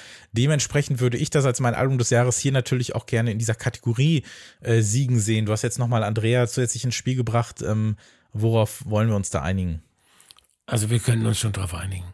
Also ich muss jetzt nicht auf Teufel komm raus Andrea durchsetzen. Ja, den Eindruck hatte ich schon. Also du warst schon sehr, äh, warst schon sehr aggressiv gerade. Sehr aggressiv, aber, ne? Ja, genau. Mit der Platte, die du vergessen hast, äh, sogar eigentlich. Ähm, dann freue ich mich da sehr drüber. Dann kürzen wir es auch ab, weil ähm, in dem Fall ähm, hattest du ja gar nicht viel dabei. Dann äh, küren wir doch hier hochoffiziell das, äh, das Album Natural Wonder Beauty Concept zum besten Album des Jahres in der Kategorie äh, Bass und Beats. Herzlichen Glückwunsch, das freut mich sehr. Thank you So, wir haben äh, noch ein paar äh, Stimmen von unseren äh, Gästinnen. Äh, Dirk Böhme und Anke van der Weyer, die waren beide in unserer äh, zweiten Soundfights-Folge dabei. Das wollen wir natürlich nächstes Jahr auf jeden Fall nochmal spielen. Vielleicht ja dann mit dir auch als Host und Fragensteller. Ähm, die beiden haben mitgemacht und äh, haben uns auch eine Nachricht zukommen lassen. Hier sind Geheimtipps und Musikmomente des Jahres der beiden. Dirk Böhme hier, CEO von Verstärker bei Byte FM. Mein Album des Jahres 2023 ist gleichzeitig auch mein Geheimtipp des Jahres. Äh, ich glaube, so richtig viel ist diese Platte nicht besprochen worden. Mein Album des Jahres ist äh, Why Does the Earth Give Us People to Love von Kara Jackson aus Illinois.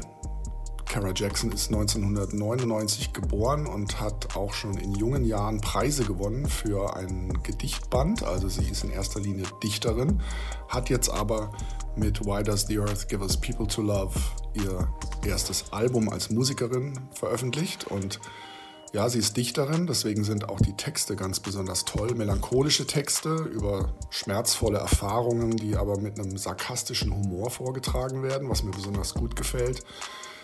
Aber es ist auch und vor allem die Musik, die mich sehr berührt hat. Es ist eine soulige Folkplatte. Und das Tollste eigentlich an diesem Album ist die Stimme von Kara Jackson.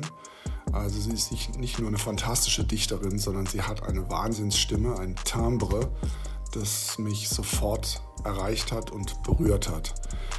Ein dringender Tipp also, Kara Jackson aus äh, Chicago Why Does the Earth Give Us People to Love, mein Album des Jahres 2023. Mein Musikmoment des Jahres war das Konzert von Harry Styles diesen Sommer in Frankfurt.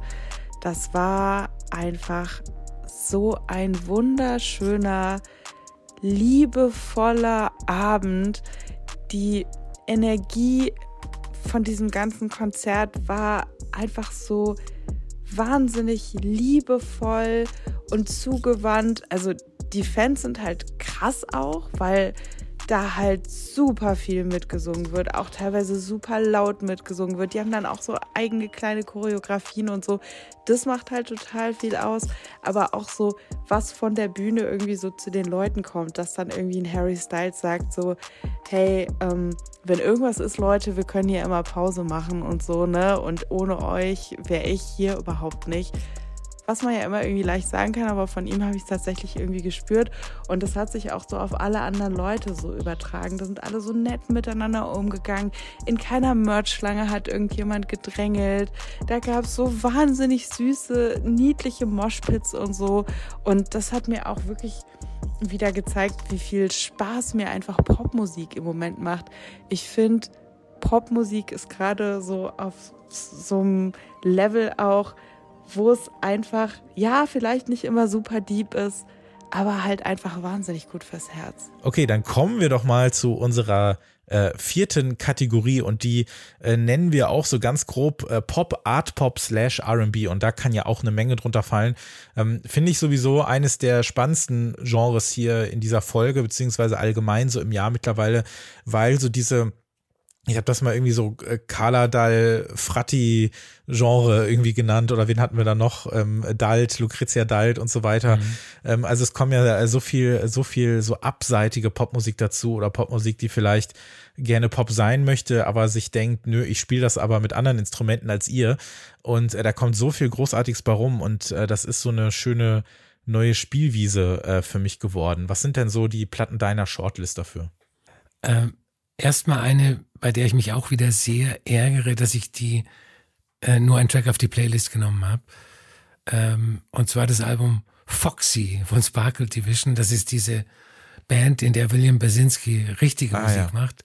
Dieses Disco-Funk äh, 80er Jahre Ding. Also man muss sich nur mal das Cover ansehen ähm, und dann weiß man, was das für Musik ist. Also ich ärgere mich sehr, da nicht drüber gesprochen haben. Und äh, mhm. ein Appell an alle HörerInnen, hört euch Foxy von Sparkle Division an auf Spotify, das kostet euch keinen Cent.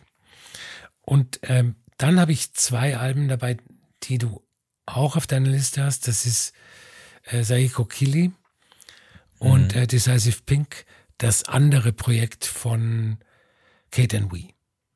Ja, und Decisive Pink für mich im Prinzip das Album, wenn ich so ganz ehrlich bin, was ich mir gewünscht hätte, dass es äh, das neue Kate V Album gewesen wäre.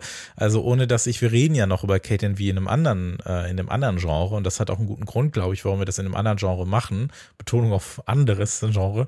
Aber dieses, ähm, dieses äh, Decisive Pink Album ist für mich dann doch so das ultimative äh, anders äh, Pop-Album in diesem Jahr gewesen, was sie da zusammen mit Dira Dorian gemacht hat von den Dirty Projectors. Äh, so ganz merkwürdig bunte, umherhüpfende Musik, äh, die, ach, die fand ich einfach großartig. Also die höre ich auch immer noch sehr viel. Geht's dir da ähnlich? Ja, und ich bin, also ich bin immer mir nicht sicher, welches der beiden Alben ich besser finde. Also ich finde, ohne da jetzt was vorwegzunehmen, äh, wow, finde ich in sich geschlossener, also mehr aus einem Guss, aber das ist äh, überhaupt kein Qualitätsmerkmal. Also das Decisive Pink Album ist halt auch, ja, wie du sagst, äh, eine Feier der, der Weirdness in der, in Klammern elektronischen, Klammer zu, Popmusik. Ja, ich bin da, ich bin da doch sehr begeistert von. Ich erinnere mich noch genau, dass ich zum ersten Mal da plötzlich hier Freude schöner Götterfunken äh, gehört habe auf dieser Platte, die das, das am Ende nochmal gesungen wird. Ich auch gefragt habe, was ist denn da los? Also dieser so schön, ähm, alles ist so ein bisschen schief, aber gleichzeitig trotzdem so harmonisch. Also ich finde, die ergänzen sich einfach und das ist so super lebhafte Musik die wirklich null Interesse daran hat, irgendwie still zu stehen, ähm, aber das Ganze auch nicht übertreibt, sondern so halt dieses wunderschön verspielte, quietschige hat, ähm, so, so ein rutschender Bass oder sowas, Samples, die man aus irgendeinem Spielzeugkasten rausgeprickelt hat oder so, äh, merkwürdige Kunst, alles aber auch so groovend. Also Kate NV kann ja auch äh, diesen diesen Plastikbass ganz gut, den sie da oft immer so rein reinpackt und so. Es ist alles äh, ganz wunderbar. Da habe ich mich sehr, sehr, sehr, sehr drüber gefreut. Und das ist auch eine Platte, die lange Zeit ähm, ja fast auch äh, auf Platz eins äh, gelandet wäre. Ähm, so im Herbst kam für mich noch ähm, Simulate Yourself von Post Dia dazu. Ähm, Helena Radke, äh, das äh, mhm. zweite Soloalbum von ihr, was dann für mich mehr so in so eine ja cold wavige so Left Field Pop Richtung äh, gegangen ist mit so einem leichten äh, 80er Einschuss oder sowas. Ähm, Nochmal eine, eine Spur anders, aber für mich auch Pop. Also wenn ich einfach an so einen Song wie Feuer denke, der bei mir auch in den Top Ten des Jahres ist, äh, da habe ich so viel äh, Freude äh, mit und so viel Spaß mit, wo ich mir denke, okay, ja, Pop geht auch so. Ähm, das, das muss sich gar nicht diesen ganzen anderen Regeln so unterwerfen und da habe ich, habe ich echt viel Spaß mit. Und ja, Saeko Killy ähm, über Büro B veröffentlicht, auch so ein, auf jeden Fall ein Highlight. Also das habe ich jetzt auch letztens nochmal gehört. Ähm, was finde ich, es ist gar nicht so weit weg eigentlich von der Decisive Pink, außer mhm. dass es eine Spur ja, vielleicht, vielleicht, ja, vielleicht cooler oder sowas. Also Decisive Pink versucht nicht cool zu sein. Nicht, dass ich das der Eco Kili äh, anlasten würde, aber das hat schon so ein bisschen so ein so einen, so einen wavigeren, dunkleren Charakter oder so, ne? Mhm. Und ist für mich äh, ein typisches Track 17, aber es ist ja sehr, also wenn es die Rubrik Bass gäbe, also nicht Bass als äh, im ja. Sinne von Bassmusik, sondern Bass als Instrument, dann wäre das natürlich auf Platz 1, weil das sehr dubbig ist und für mich ein typisches Beispiel auch für eine andere Art von, von Musik, also nicht andere Musik, sondern ähm, was wir sehr oft haben, dass uns äh, kein Genre, Genrebegriff einfällt, weil das eine Art von Hausmusik ist, die äh, ja von der Künstlerin in eine andere Richtung getrieben wird. Hm. Ja, ich würde noch ergänzen ein Album aus äh, Deutschland, nämlich Afar, äh, The Refuge, auch vor ein paar Ausgaben hier in der Platt, äh, in, der, in dem Podcast gelandet. Ähm, ein, ja, auch so Akustik, Elektro, Pop-Duo aus Berlin, ähm, die auch so ein schönes, das könnte man auch fast als elektronisches Songwriter-Album äh, bezeichnen. Und für mich das, was ich mir eigentlich von einem zweiten Fever Ray Album erhofft hätte. Mhm. Ähm, und das ist für mich, glaube ich, ein ganz großes Kompliment, weil wir haben ja letztens auch in unserer äh, Shorts, äh, Quatsch, in unserer Classics äh, Rubrik über Steady äh, haben wir über The Knife gesprochen und da kamen wir ja nochmal so ein bisschen auf das äh, Fever Ray Solo äh, Musik ähm, Projekt so dazu und Afar führt das so ein bisschen weiter. Also ich habe da ganz groß äh, ganz, ganz äh, große Freude mit gehabt und das war auch so ein sehr zufälliger äh, Fund am Ende. Glaube ich aber, hat keine Chance auf die Platte des Jahres für uns beide in dieser Kategorie. Und hier habe ich das Gefühl, könnten wir ein bisschen ins Diskutieren kommen. Ähm, welche Platte würdest du denn als Track 17 Konsens für das Album Art Pop, Pop slash RB nominieren? Also auch hier bietet sich ja an, Sparkle Division zu nehmen. Nee, ja, hier bietet sich sehr an, äh, entweder Saiko Kili oder Decisive Pink zu nehmen, weil wir die beide ja. in unserer ich glaub, Liste darauf läuft hinaus, ja. Und ähm, ich bin relativ emotionslos. Also Saiko Kili ist bei mir ein bisschen höher als ähm, Decisive Pink hat aber nichts zu bedeuten, weil ja alle 50 Alben in meiner Liste so nah bei, so tight, so nah beieinander stehen, dass man gar nicht von besseren oder schlechteren reden kann. Ähm, also ich, sagen wir so, würde, würde mich nicht beklagen, wenn Decisive Pink der Gewinner werden würde. Damit machst du es mir natürlich jetzt schön einfach. Ähm, weil ich glaube, ich würde einfach, in dem Fall hätte ich die Mathematik entscheiden lassen und sagen können, auf welches Album steht höher bei mir. Bei dir ist es Saeko Killy, bei mir ist es Decisive Pink. Mhm. Ähm, aber Saeko Killy auch, also kann ich auch gerne nochmal sagen, es ist ein großartiges Album, das habe ich mir ja auch geholt, ähm, kenne ich ja auch durch dich und äh, kann möchte da auch nur noch mal Werbung für machen, sich das anzuhören. Hat auch ein ganz wunderbares Cover. Und ich habe ja. in dem Fall das Gefühl, weil wir auch oft sagen, wir freuen uns darüber, wenn ein, ein Cover ein bisschen so aussieht wie oder ein bisschen die Musik erahnen lässt. Mhm. In dem Fall, ich mag beides, Cover und Musik, aber ich hätte jetzt nicht vermutet, dass ich das höre, was ich da höre, wenn ich mir nur das Stimmt. Cover anschaue, oder? Ja, das ist richtig, ja. ja. Das ist richtig, ja. Im Gegensatz zu, ich will nicht vorgreifen, aber ich mache es doch zu Kate and We, äh, wo das Cover wirklich eine äh, optimale Visualisierung der Musik ja. darstellt. Dann, äh, dann lass uns doch Decisive Pink äh, hier zur, zur, zur doppelten Siegerin erklären. Dann lassen wir uns doch, dann freuen sich wenigstens zwei Leute, weil Decisive genau. Pink aus zwei äh, Leuten besteht. äh, Ticket to Fame, das wunder, wunderbare Album aus dieser doch sehr, sehr äh, gut besetzten Kategorie, wenn ich sagen, wenn ich das so sagen darf. Das Album des Jahres in der Kategorie Art Pop, Pop slash RB. Und ähm, bevor wir hier gleich äh, weitermachen mit unserer schönsten Kategorie von allen, unserer äh, oh, ja. vorletzten Kategorie, bevor wir, also unserer letzten richtigen Genre-Kategorie, hören wir nochmal die äh, Musikmomente des Jahres von äh, Laura Aha, von äh, Christoph Lindemann und von Christopher Cornels. Äh, Dankeschön. Bis gleich. Und mein musikalischer Moment des Jahres, der ist noch gar nicht so lange her. Das war nämlich tatsächlich erst kürzlich ähm, auf einen Sonntagabend in der Panorama Bar. Da hat Eris Drew aufgelegt, also eine DJ und Produzentin aus Chicago, die oft auch zusammen mit Octo Octa auftritt. Das ist nämlich ihre Lebenspartnerin, äh, mit der sie auch das äh, Label T4T Love Energy betreibt. Und ähm, sie spielt halt immer komplett mit Vinyl und das Set war irgendwie so eine krasse spirituelle Erfahrung, muss ich sagen. Also es war schon die Art, wie sie die Platten aufgelegt hat, hatte echt immer schon so den Vibe, als wäre sie so eine Priesterin, die so die Hostie hochhebt und sie dann so auf den Plattenteller legt. Also sie hatte was total schamanenhaft entrücktes irgendwie an sich, aber gleichzeitig war es auch so super powerful. Also sie hat dann irgendwann auch ihr Shirt ausgezogen und Octo Octa auch.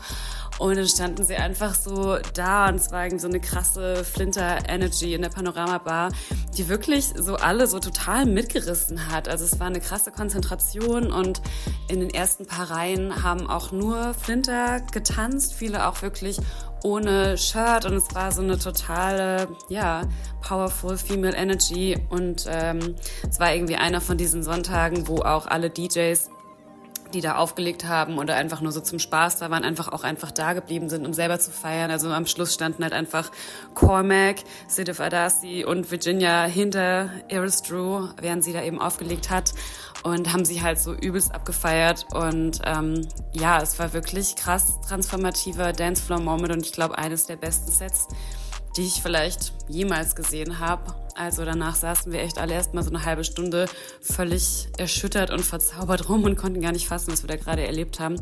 Also ich glaube, das war definitiv mein musikalischer Moment, vor allem weil sie am Schluss noch so einen richtig geilen Pure Trance Edit von ähm, Chorus von Erasure gedroppt hat. Und da sind einfach alle Endorphin Synapsen durchgekillt, durchgebrannt. Also das war auf jeden Fall mein Musikmoment des Jahres. Mein Musikmoment des Jahres hatte ich auf der Music Week in Tallinn ein Showcase-Festival, bei dem ich zufällig bei dem Konzert von Story gelandet bin mit 2R, eine kanadische Sängerin und Produzentin, verarbeitet in RB und recht cleveren Popsongs äh, ziemlich verstörende und traumatische Erfahrungen, die sie in einer toxischen Beziehung gemacht hat, aber trotz des schweren Themas auch recht humorvoll und die hat ihr Konzert mit einer klassischen Arie angefangen. Wenn man mal aus nächster Nähe so eine ausgebildete Opernstimme hört, das kann einen ganz schön umhauen. Ich glaube, das werde ich nicht so schnell vergessen. Mein Musikmoment des Jahres war sicherlich ähm, beim Atonal Festival der äh, oder ein Reunion-Gig der Apparon Crew, äh, Solid Blake, Mama Snake und Smokey, drei DJs, die sich ursprünglich mal in Kopenhagen äh, zusammengefunden haben, dann äh, aber äh, vom Leben auseinandergebracht wurden sozusagen als DJ-Trio und äh, jetzt aber nochmal eine kleine Reunion-Tour gemacht haben ich war an dem Abend, als sie beim Atonal, bei, beim, auch bei der Auftaktveranstaltung des Atonals aufgetreten sind, extrem schlecht drauf, leicht angetrunken. Ich musste am nächsten Tag arbeiten. Ich bin dann aber doch dreieinhalb von, ich glaube, insgesamt so sieben oder acht Stunden geblieben weil es einfach wahnsinnig war. Alle 10 Minuten neues Genre, neues Tempo, neuer Rhythmus, aber trotzdem alles im Fluss. Und ähm, ich glaube, ich kann sagen, ich hatte in einem Club lange Zeit schon nicht mehr dermaßen viel Freude an Musik, die tatsächlich auch über das Konventionelle weit hinausging äh, und trotzdem einfach wahnsinnig Bock gemacht hat.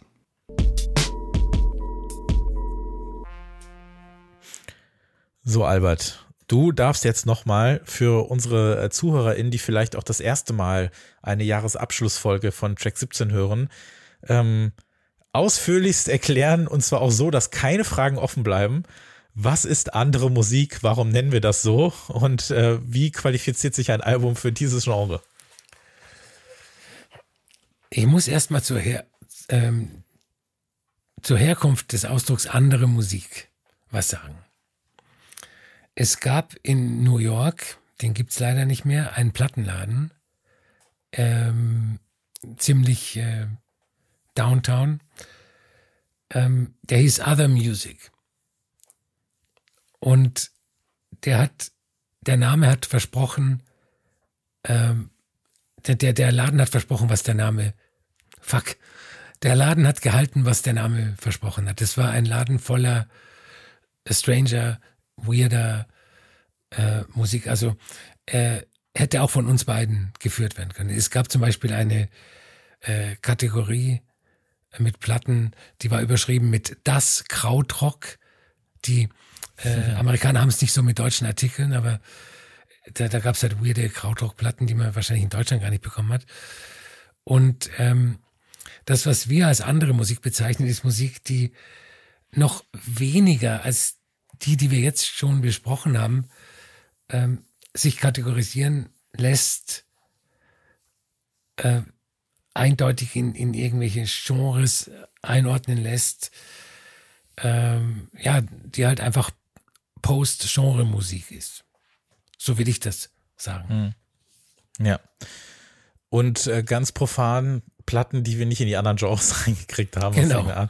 Oder wo wir zumindest sagen müssten, dass wir für jede dieser Platten eigentlich eine eigene Kategorie aufmachen müssten, was mhm. natürlich total unpraktisch wäre, ähm, weil wenn wir gleich mal schauen, äh, welche Alben wir hier äh, dabei haben, also zum Beispiel Laurel Halo mit Atlas oder Marlene Ribeiro, eine Lee Trang, Kate NV, ähm, Voice Actor, ähm, du äh, kannst es auch gleich nochmal ergänzen. Hillary Woods hattest du ja auch noch. Mhm. Ähm, ansonsten waren wir uns da ja relativ einig.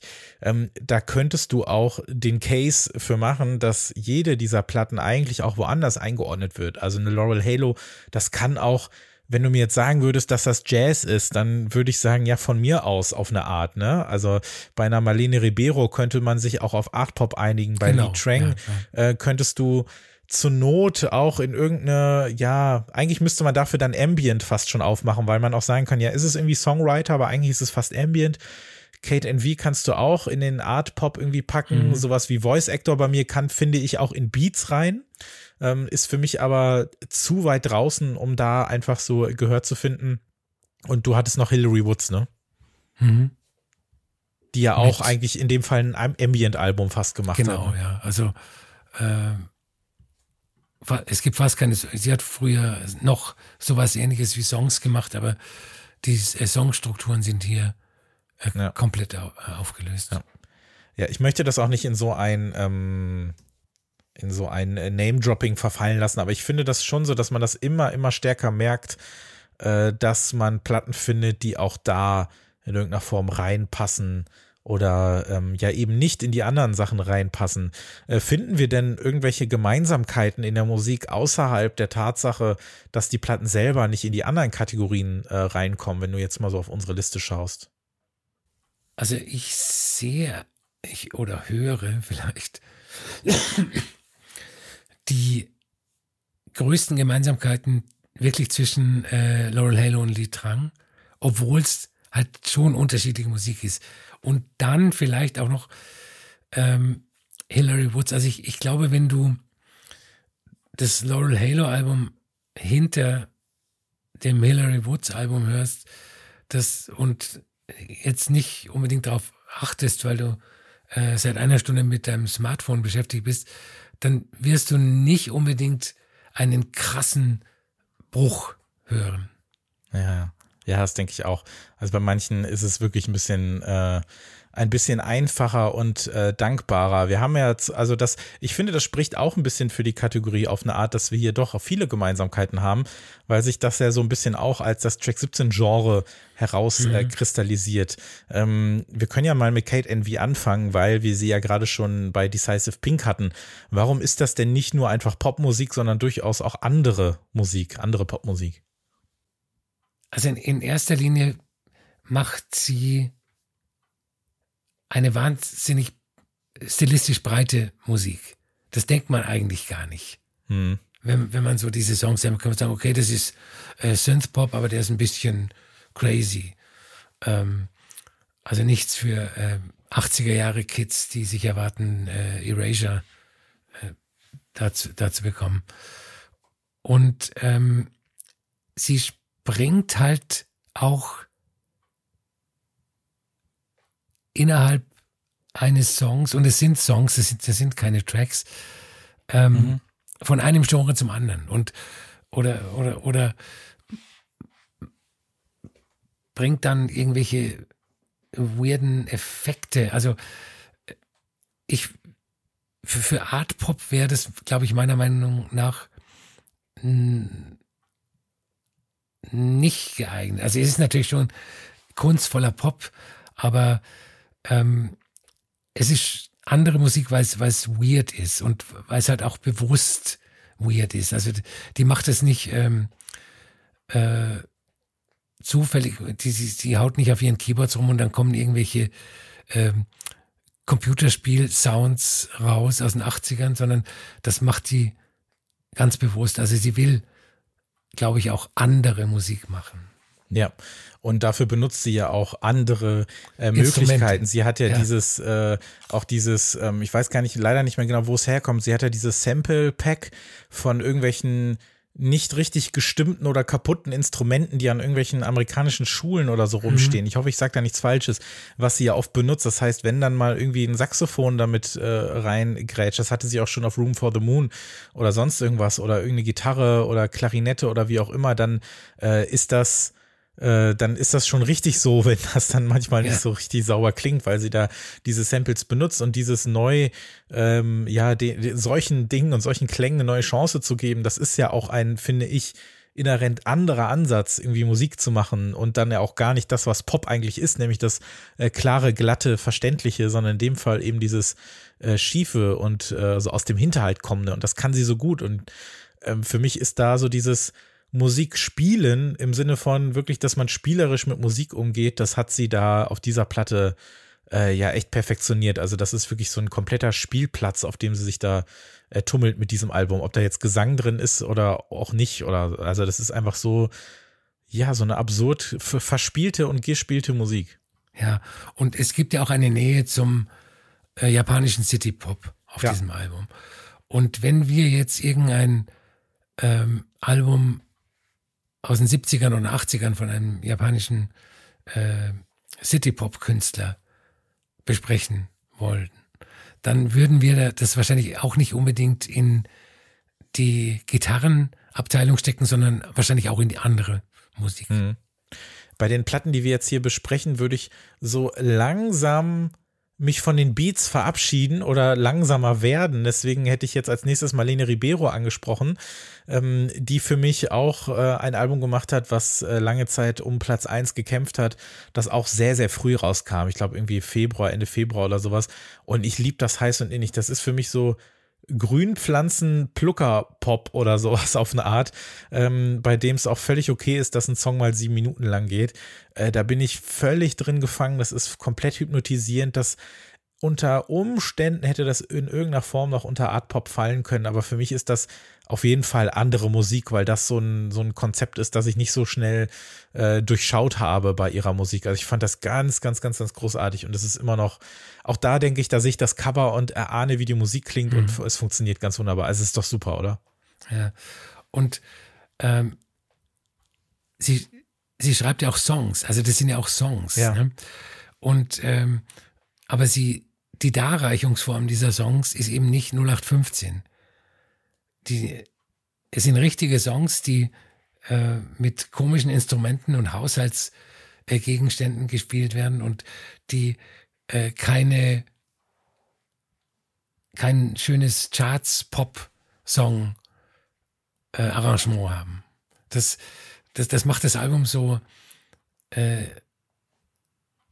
sagen wir mal so, oft wird von Songfanatikern äh, MusikerInnen, die keine Songs machen, vorgeworfen, sie machen das, weil sie keine Songs schreiben können.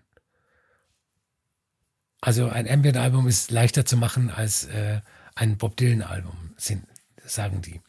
Und Marlene Ribeiro zeigt halt, äh, dass halt das beides geht. Sie kann gute Songs schreiben und sie kann diese guten Songs in einer weirden Verpackung präsentieren. Und das macht dieses Album, dessen Namen ich noch nicht richtig aussprechen kann, äh, so wunderbar. Tokay no Sol hätte ich es ausgesprochen, wenn das richtig ist, ist portugiesisch. Ich habe die Sonne berührt. I touched the sun soll das heißen. Mhm. Ähm, und ja, das hast du angesprochen. Also so dieser, Dafür, dafür sind wahrscheinlich zu viele Field Recordings, so Vogelsounds oder irgendwelche Streicher drin oder sonst was. Also es klingt für mich alles doch, doch schwer nach Natur. Und ähm, was du auch sagtest, mit diesem äh, ein Ambient-Album zu machen, ist äh, oder soll leichter sein. Ich finde ja bei ihr, ähm, bietet sich der Vergleich sowieso nicht an, weil sie totale Ohrwürmer macht. Mhm. Nur, und da haben wir auch schon ein paar Mal drüber gesprochen, dass man sich die ja, dass man die für sich ja auch anders definieren kann.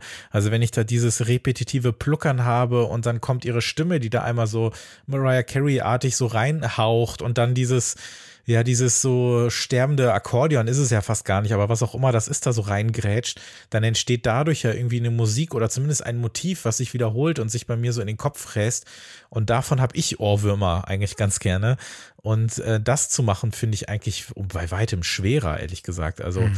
Äh, und das hat sie ganz fantastisch, äh, fantastisch gemacht. Auch eine Musikerin, bei der ich sage, wo war die, also wo war ich eigentlich die ganze Zeit? Ja, genau. Weil die ja seit Ewigkeiten Musik macht, ja. über 30 Releases hat, aber ja, manchmal braucht es ein bisschen, aber besser spät als nie in dem Fall, ja. Das stimmt. Und ähm, verabschieden wir uns mal von den Beats und äh, reden jetzt zum Beispiel nochmal über äh, Li Trang. Äh, die hatte mit äh, Cyanide ein Album äh, rausgebracht, so Mitte des Jahres, ähm, was mich auch so ein bisschen, und wir haben vorhin darüber gesprochen, wie wir das dann auch finden, so relativ zufällig, und das war auch ein Zufallsfund irgendwo. Äh, und dann hatte ich irgendwie das Label angeschrieben und gefragt, so könnt ihr mir das irgendwie einmal rüberschicken und so, das haben sie auch gemacht. Das Ding kam ja auch nie physisch raus, das ist ja ein reiner Digital-Release haben wir auch relativ selten hier. Und das ist auch so schöne, so Klonratter, Hauchzupfzisch äh, Musik, die so ein bisschen ein reinzieht. Der erste Song ist noch fast der poppigste, aber hier auch gigantische Aus äh, Anführungszeichen dazu denken. Und dann hat sie einen irgendwann und dann wird das Ganze immer ambientlastiger und immer äh, flächiger und äh, verwandelt sich wirklich endgültig in andere Musik. Das stimmt. Das äh, ist für mich so ein, ein typisches Track 17 Album. Also das ist so, ich, ich habe es beschrieben in, äh, als Elektroakustik 2.0. Ähm, sie nimmt auch wieder Alltagsgeräusche, Samples von, von Streichern und äh, manipuliert die zu dieser wahnsinns äh, stimmungsvollen Musik. Also das ist schon ein Album, von dem ich hoffe, dass es irgendwann auch mal physisch erscheint. Ja, das wäre nett, ja. Und ähm, ja, dann kommen wir, du hattest äh, Hillary Woods äh, angesprochen. Magst du da noch was zu sagen? Ähm, das ist bei mir ziemlich weit vorne. Auf, muss man nachschauen, Platz 4.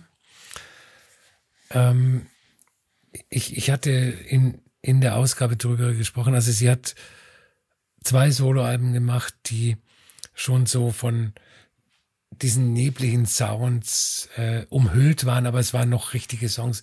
Und jetzt äh, ist es eine einzige Drone-Komposition mit richtigen Instrumenten eingespielt.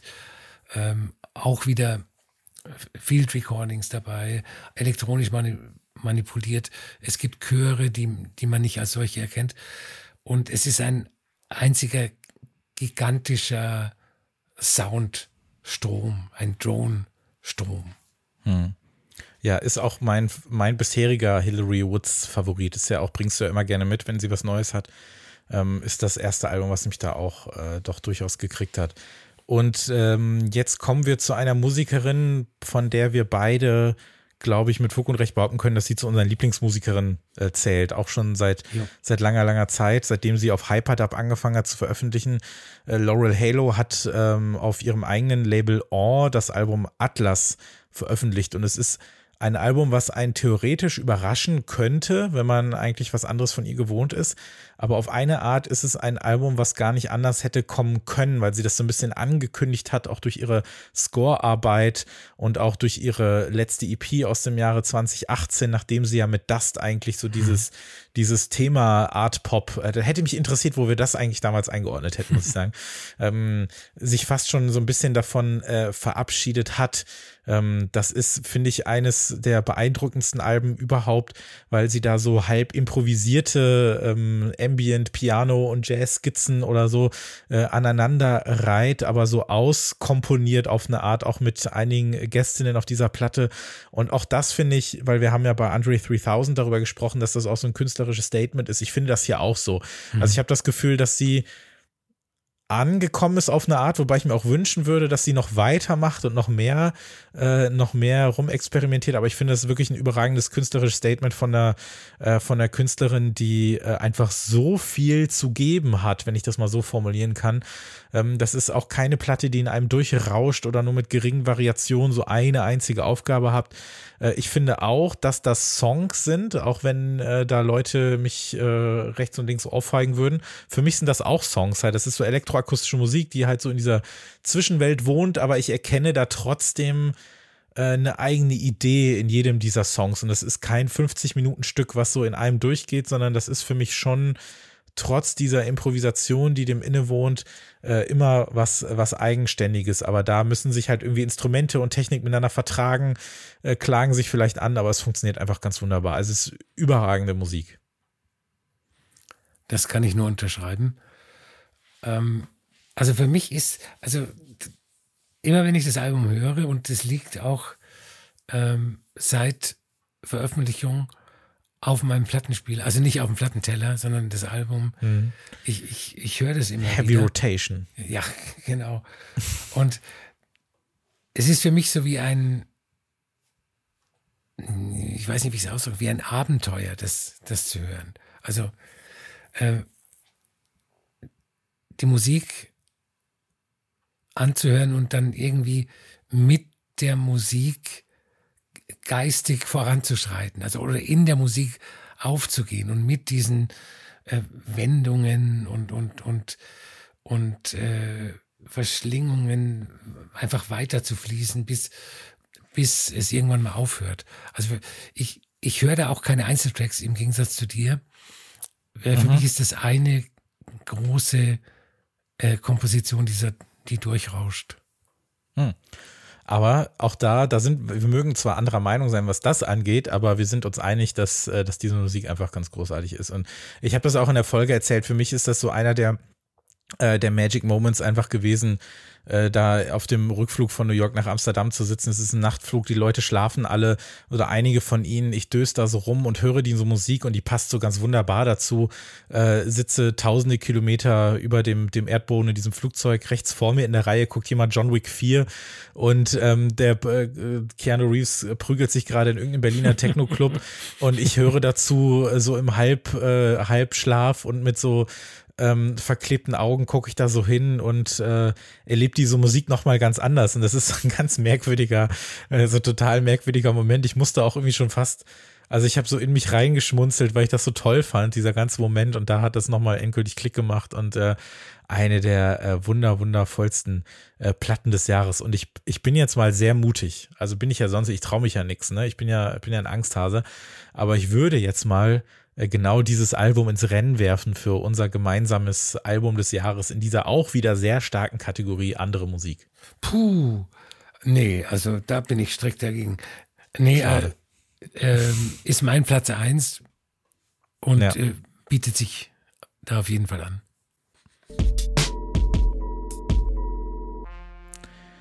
Ich habe ja unsere äh, Gästinnen gefragt, ähm, dass sie uns ja ihre Alben des Jahres, ihre ähm, Geheimtipps des Jahres und äh, ihre Musikmomente des Jahres einmal durchgeben. Und diese Momente, das kann ja alles Mögliche sein. Das kann sowas wie bei mir gerade vielleicht sein, dass man im Flugzeug Laurel Halo hört, während Keanu Reeves rumboxt. Ähm, das kann aber auch bei äh, ein paar unserer Gästinnen, ihr habt es ja gehört, auch sowas sein wie ein ganz besonderer Konzertmoment oder dass man irgendwas wiederentdeckt hat oder irgendein Sample endlich entdeckt hat oder selber irgendwie Musik spielen kann oder was auch immer.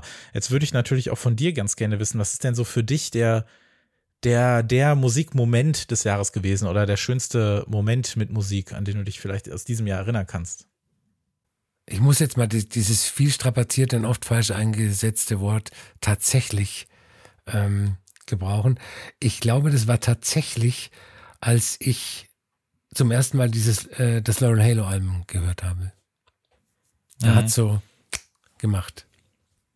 Mhm. Kannst du dich noch genau daran erinnern? Ich kann mich noch genau daran erinnern. Ähm, nicht für die Aufnahme. Es wurde mir nämlich illegalerweise von dir zur Verfügung gestellt. Nein, das war ja, das war ja, ich hatte ja selber nur eine, äh, eine, eine, eine Promo-Kopie. ähm, äh, davon, ja. Ja, ich glaube, bei mir würde ich Sven, also das eine da mit dem Laurel Hello Album Flugzeug, ich glaube insgesamt, ähm, hatte ich auch damals einmal erzählt, dann äh, zufälligerweise in New York gewesen zu sein, als Black Cantina Road da spielen, das ist schon was, was äh, äh, was, äh, glaube ich, nicht zu toppen äh, sein, sein dürfte. Aber das, das ist doch zum Beispiel zu toppen mit einem Selfie mit Kate and Wee. Ach stimmt, das habe ich ja auch. Ja, äh, habe ich hier, glaube ich, gar nicht erzählt, weiß ich gar nicht. Habe ich dir aber geschickt dann an demselben Abend noch. ich mir gedacht, da freut er sich bestimmt. Und dann war das auch noch so, ver, ver also ich stehe da schwitzend und dann ist die Kamera irgendwie scheiße und egal. Aber das sind eigentlich doch die besten Fotos. Aber es war ein ne? schönes Bild, muss ich sagen. Es war ein schönes, ja. Wir haben, wir haben ein paar gemacht. Ja, sie war unglaublich freundlich. Ich musste mich trauen. Sorry, ein bisschen. Also ja klar, ich kann ja hier äh, serious ähm, äh, Musikjournalist mit schönen Distanz und so kann ich alles, aber sorry, im, im Privaten darf ich auch Fan sein, glaube ich. Das Natürlich. Ist, das ist, dann, das ist dann schon okay. ja, das war, glaube ich, so, äh, so äh, mein Moment. Ähm, so, die letzte Kategorie des Abends ist kein Genre mehr, sondern das ist ähm, dem geschuldet, dass wir bei Track 17 ja auch Musik vorstellen, die ein Release in dem Jahr hat. Das können aber auch Reissues sein. Äh, das kann natürlich auch den Grund haben, dass Musik erstmals äh, wirklich an die Öffentlichkeit kommt, dass aber auch Platten sind, die äh, super, super lange Zeit nicht zur Verfügung standen oder Compilations sind auf eine Art. Wir besprechen ja selten so diese klassischen, kennt jeder, hat nur noch nicht jeder äh, Alben, die dann aber nochmal noch und nöcher rausgefeuert werden und am Record Store, der irgendwie im Laden stehen, sondern wir machen das ja immer schon ein bisschen anders. Wir haben da ja auch so unsere Go-To-Labels, äh, die das angeht. Ähm, und da haben wir auch, glaube ich, jetzt so unsere ganz eigenen Kandidaten dabei. Was sind denn so deine Lieblings-Reissues, Wiederveröffentlichung des Jahres? Also ich habe zwei, bei denen ich dann ähm, in der Vorbereitung gemerkt habe, dass die sehr viele Gemeinsamkeiten haben. Und zwar ist das, ähm, den äh, Soundtrack habe ich auch in einer Folge von Track 17 vorgestellt, der Soundtrack ah, ja. La Planète Sauvage von Alain Goraguer. Dieses ähm, Psychedelik, Jazz, Prog, Rock, Funk Ding äh, aus dem Jahr 1973. Und der andere kommt äh, lustigerweise auch aus dem Jahr 1973 und auch von einem Franzosen, äh, von Jean-Michel Jarre, auch ein Soundtrack zu dem Film äh, Le Grange Brûlé das heißt, glaube ich, die brennenden Wiesen, aber ich lasse mich gerne äh, korrigieren. Und ähm, das sind zwei Platten, auf deren Wiederveröffentlichung ich seit mindestens 15 Jahren warte. Und die sind ewig nicht wiederveröffentlicht worden und in 2023 sind die wiederveröffentlicht worden, mittlerweile natürlich auch schon wieder ausverkauft. Und ähm, dieses Jean-Michel Album ist drei Jahre vor seiner Superstar-Werdung entstanden, bevor er mhm. Oxygen diesen Monster-Klassiker aufgenommen hat. Und ähm, das ist eine Musik, die einerseits noch seine Avantgarde-Vergangenheit ähm, durchschimmern lässt. Also er, er hat, er, Elektroakustik studiert bei jeden französischen äh, Komponisten und auf der anderen Seite schon so dieses melodisch-hymnische, hymnische, was er später auf seinen reinen Synthesizer-Platten gemacht hat.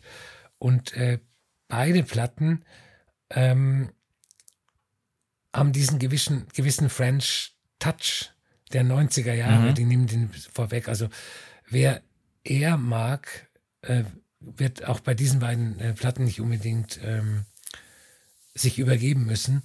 Und auch hier gilt, wenn, äh, was ich vorhin zu ähm, Hillary Woods und äh, Lauren Halo gesagt habe, wenn man die hintereinander hört und eine Stunde lang auf seinem Handy rumtippt, wird man auch keinen Bruch unbedingt hören. Das, äh, die passen auch irgendwie äh, perfekt zusammen.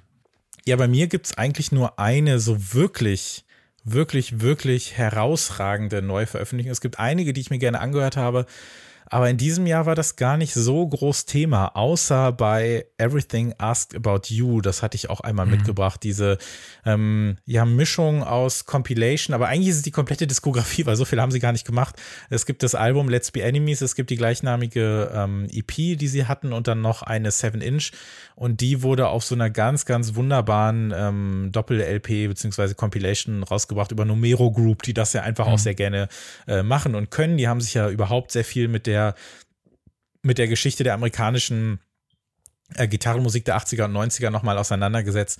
Ganz viel, was aus diesem äh, Slowcore, Emo äh, und Jangle äh, Gitarrenpop-Bereich kommt.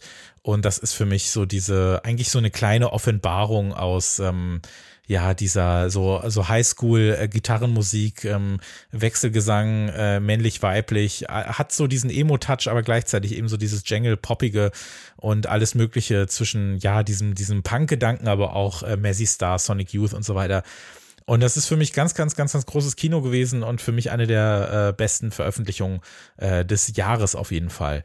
Ähm, aber ich sage mal, also für in meinem Herzen wohnt diese Platte ähm, definitiv äh, äh, hat da ein, ein ganz großes Zimmer bezogen. Aber ich muss sagen, dass diese Alain Goraguer ähm, äh, Soundtrack-Geschichte, die du mitgebracht hast, die hat mir auch sehr, sehr gut gefallen. Und ich habe den Film leider immer noch nicht gesehen, aber ich bin nach wie vor äh, total interessiert daran. Und ich fand diesen ganzen Style toll, ich fand die Musik toll, ich fand äh, schön, was ich mir dazu so hab vorstellen dürfen eigentlich, äh, dass ich sage, lass uns die doch zur Wiederveröffentlichung äh, des Jahres machen. Das wäre jetzt mein Vorschlag. Da hätte ich nichts dagegen. Dann machen wir das doch einfach mal. Dann ist cool. der, dann ist der, wie heißt der, der Forbidden Planet, oder? Genau. Von Alain Goraguer ist äh, unser Album des Jahres in der Kategorie äh, Reissue, Wiederveröffentlichung des Jahres. Aber alle bitte noch einmal Everything Asked About You hören, wenn das hier vorbei ist. Da nee, alle, alle Platten hören, die wir heute äh, vorgestellt alle, haben. Alle, ja. Genau. Also hört die Folge vielleicht irgendwie morgens um 6 Uhr, dann habt ihr auch noch genug Zeit äh, äh, für den ganzen Kram.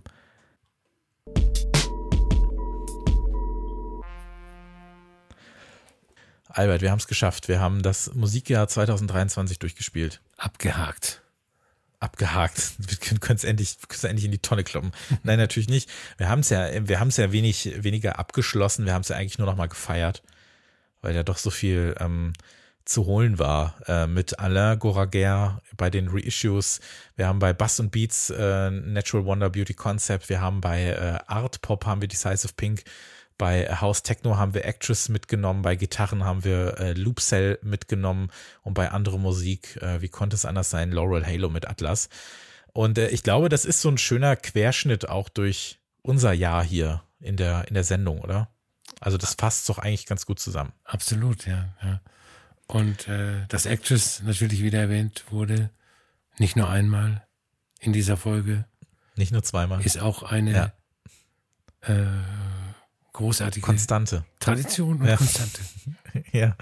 ja, auf jeden Fall. Es gibt ja auch Traditionen, die äh, dürfen auch welche sein. Da bin ich auf jeden Fall auch äh, für zu haben.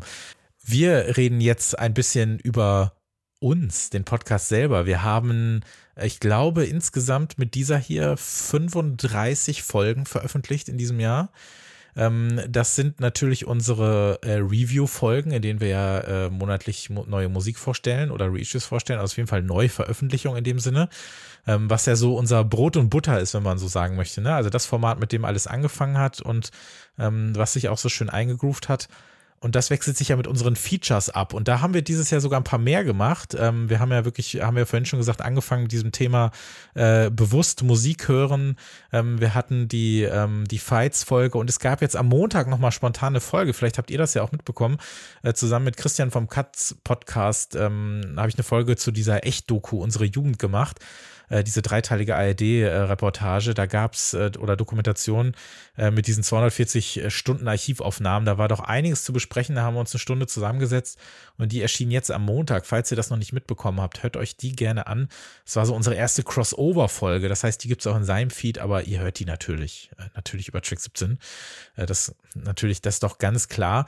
Und ähm, ich freue mich auch darauf, nächstes Jahr wieder ein paar ähm, andere Rubriken wiederzubringen. Wir wollen auch mal wieder eine Fights-Folge machen. Ne? Wir wollen dann auch auch noch mal ähm, äh, ein Turnier machen und äh, haben sowieso auch noch ein paar Themen äh, in der Hinterhand, äh, auf die wir uns freuen. Äh, Geheimtipps haben wir in diesem Jahr erstmals gemacht, was dann so gut gelaufen ist, dass wir es direkt ein zweites Mal gemacht haben. Also die Features ist einfach ein schöner, eine schöne Abwechslung zu den normalen Folgen, oder? Ja, und die ersten Alben 2024 liegen ja auch schon im digitalen Posteingang. Hast du schon was aus dem, aus dem neuen Jahr ich dir angehört? Hab schon, ja, ich habe schon was gehört, ja. es gab ja bei uns dann natürlich auch zwischendurch noch das Shorts-Format und es gibt ein neues Format und das könnt ihr euch anhören, wenn ihr uns unterstützt. steadyaq.com slash track 17. Das ist nämlich auch etwas, was in diesem Jahr äh, neu am Podcast ist. Wir haben den Sprung zu äh, Steady gewagt, weil wir der Meinung sind und auch bleiben, dass das, was wir hier machen, ähm, nicht nur aus musikjournalistischer Hinsicht, sondern auch als Angebot an sich äh, durchaus auch einen Wert hat und ähm, unterstützenswert ist, ähm, die Arbeit, die wir hier äh, mit jeder Folge machen. Und ähm, Deswegen haben wir das dann ganz, äh, deswegen haben wir das dann auf Steady ins Leben gerufen, steadyaq.com slash check17. Da könnt ihr uns auf drei verschiedenen Stufen äh, monatlich unterstützen. Das könnt ihr auch direkt jährlich abschließen, dann spart ihr sogar ein bisschen was und wir haben auch ein bisschen mehr äh, Planungssicherheit. Also überlegt euch das doch ganz gerne. Wenn ihr das nämlich macht, dann äh, habt ihr Zugriff auf unseren Classics-Katalog, denn einmal im Monat könnt ihr abstimmen darüber, über welches äh, ältere Album wir äh, sprechen. Da verlassen wir mal so ein bisschen die Aktualität hier bei uns. Und äh, da sind schöne Alben dabei gewesen von Portishead, FX Twin, Square Pusher, zuletzt The Knife. Wir haben über Hot Chip gesprochen, The XX, auch eine sehr schöne Folge, Broadcast. Da ist also schon ein kleiner Katalog zusammengekommen. Und wenn ihr euch äh, heute dafür entscheidet, uns zu unterstützen, dann habt ihr auch direkt Zugriff auf alle diese Folgen. Und da habt ihr dann auch schon einiges zu tun. Das ist sehr, sehr empfehlenswert. Man kann das aber auch über äh, PayPal machen, wenn man uns unterstützen möchte. Ne? Genau, also wer jetzt, äh, wer keine Lust hat, uns äh, aufs Steady zu unterstützen, aber trotzdem was übrig hat von seinem Weihnachtsgeld, kann ja. den Rest seines Weihnachtsgeldes äh, bei PayPal unter track17podcast.gmx.net als Spende hinterlassen. Da freuen wir uns natürlich auch sehr. Vielen, vielen Dank. Das heißt nämlich auch, dass es hier in der gewohnten Qualität und Frequenz äh, weitergehen kann. Ich hatte unglaublich viel Spaß mit diesem Podcast, ja. Ich äh, liebe Track 17 sehr. Es macht mir wirklich eine große, große Freude, das mit dir zu machen, Albert. Deswegen wollte ich an der Stelle auch einmal ganz äh, höflich und förmlich und äh, voller Herz einmal Dankeschön sagen für das, für das Podcast-Jahr mit dir. Ich habe auch zu danken. Äh, die Freude ist ganz meinerseits. Und 2024 geht es natürlich weiter, denn ich habe gehört, und das trifft sich ganz gut mit unserem Plan, äh, weiter zu podcasten, dass auch nächstes Jahr Musik rauskommt. Äh, da war man sich ja nicht so ja. ganz sicher, aber es, es, wird wohl, es wird wohl doch ein bisschen was rauskommen. Ähm, darüber wird dann äh, zu sprechen sein. Und ein paar Feature-Themen haben wir ja auch schon in der Hinterhand. Vielen, vielen Dank an alle, die uns auch in diesem Jahr äh, zugehört haben. Ihr werdet dann auch sehr kurzfristig dann erfahren, wann es dann Anfang äh, des Jahres äh, weitergeht mit den ersten neun Folgen. Bis dahin, wie gesagt, hört euch durch den äh, Katalog, hört euch durch den Classics-Katalog auf steadyhq.com slash track 17 und ähm, ja, empfehlt uns gerne weiter. Das ist, glaube ich, sowieso was. Also wenn ihr der Meinung seid, dass es Leute gibt, die äh, gerne Musik hören, aber nicht wissen, was und äh, der Meinung sind, irgendwie kommt nichts raus oder die brauchen Empfehlungen, dann sind wir, glaube ich, genau die richtigen Ansprechpartner dafür. Also empfehlt uns da gerne weiter, äh, teilt uns gerne und schaut, wie gesagt, auf unserer Webseite vorbei, track17podcast.de. Da gibt es die Listen von Albert und mir, die 50 besten Alben des Jahres ausführlichst besprochen. Danke, Albert. Sehr gerne. Euch allen wunderbare Feiertage, ob mit Weihnachten oder ohne, egal wie ihr das verbringt. Habt eine gute Zeit, einen guten Rutsch und wir hören uns nächstes Jahr wieder. Bis dann.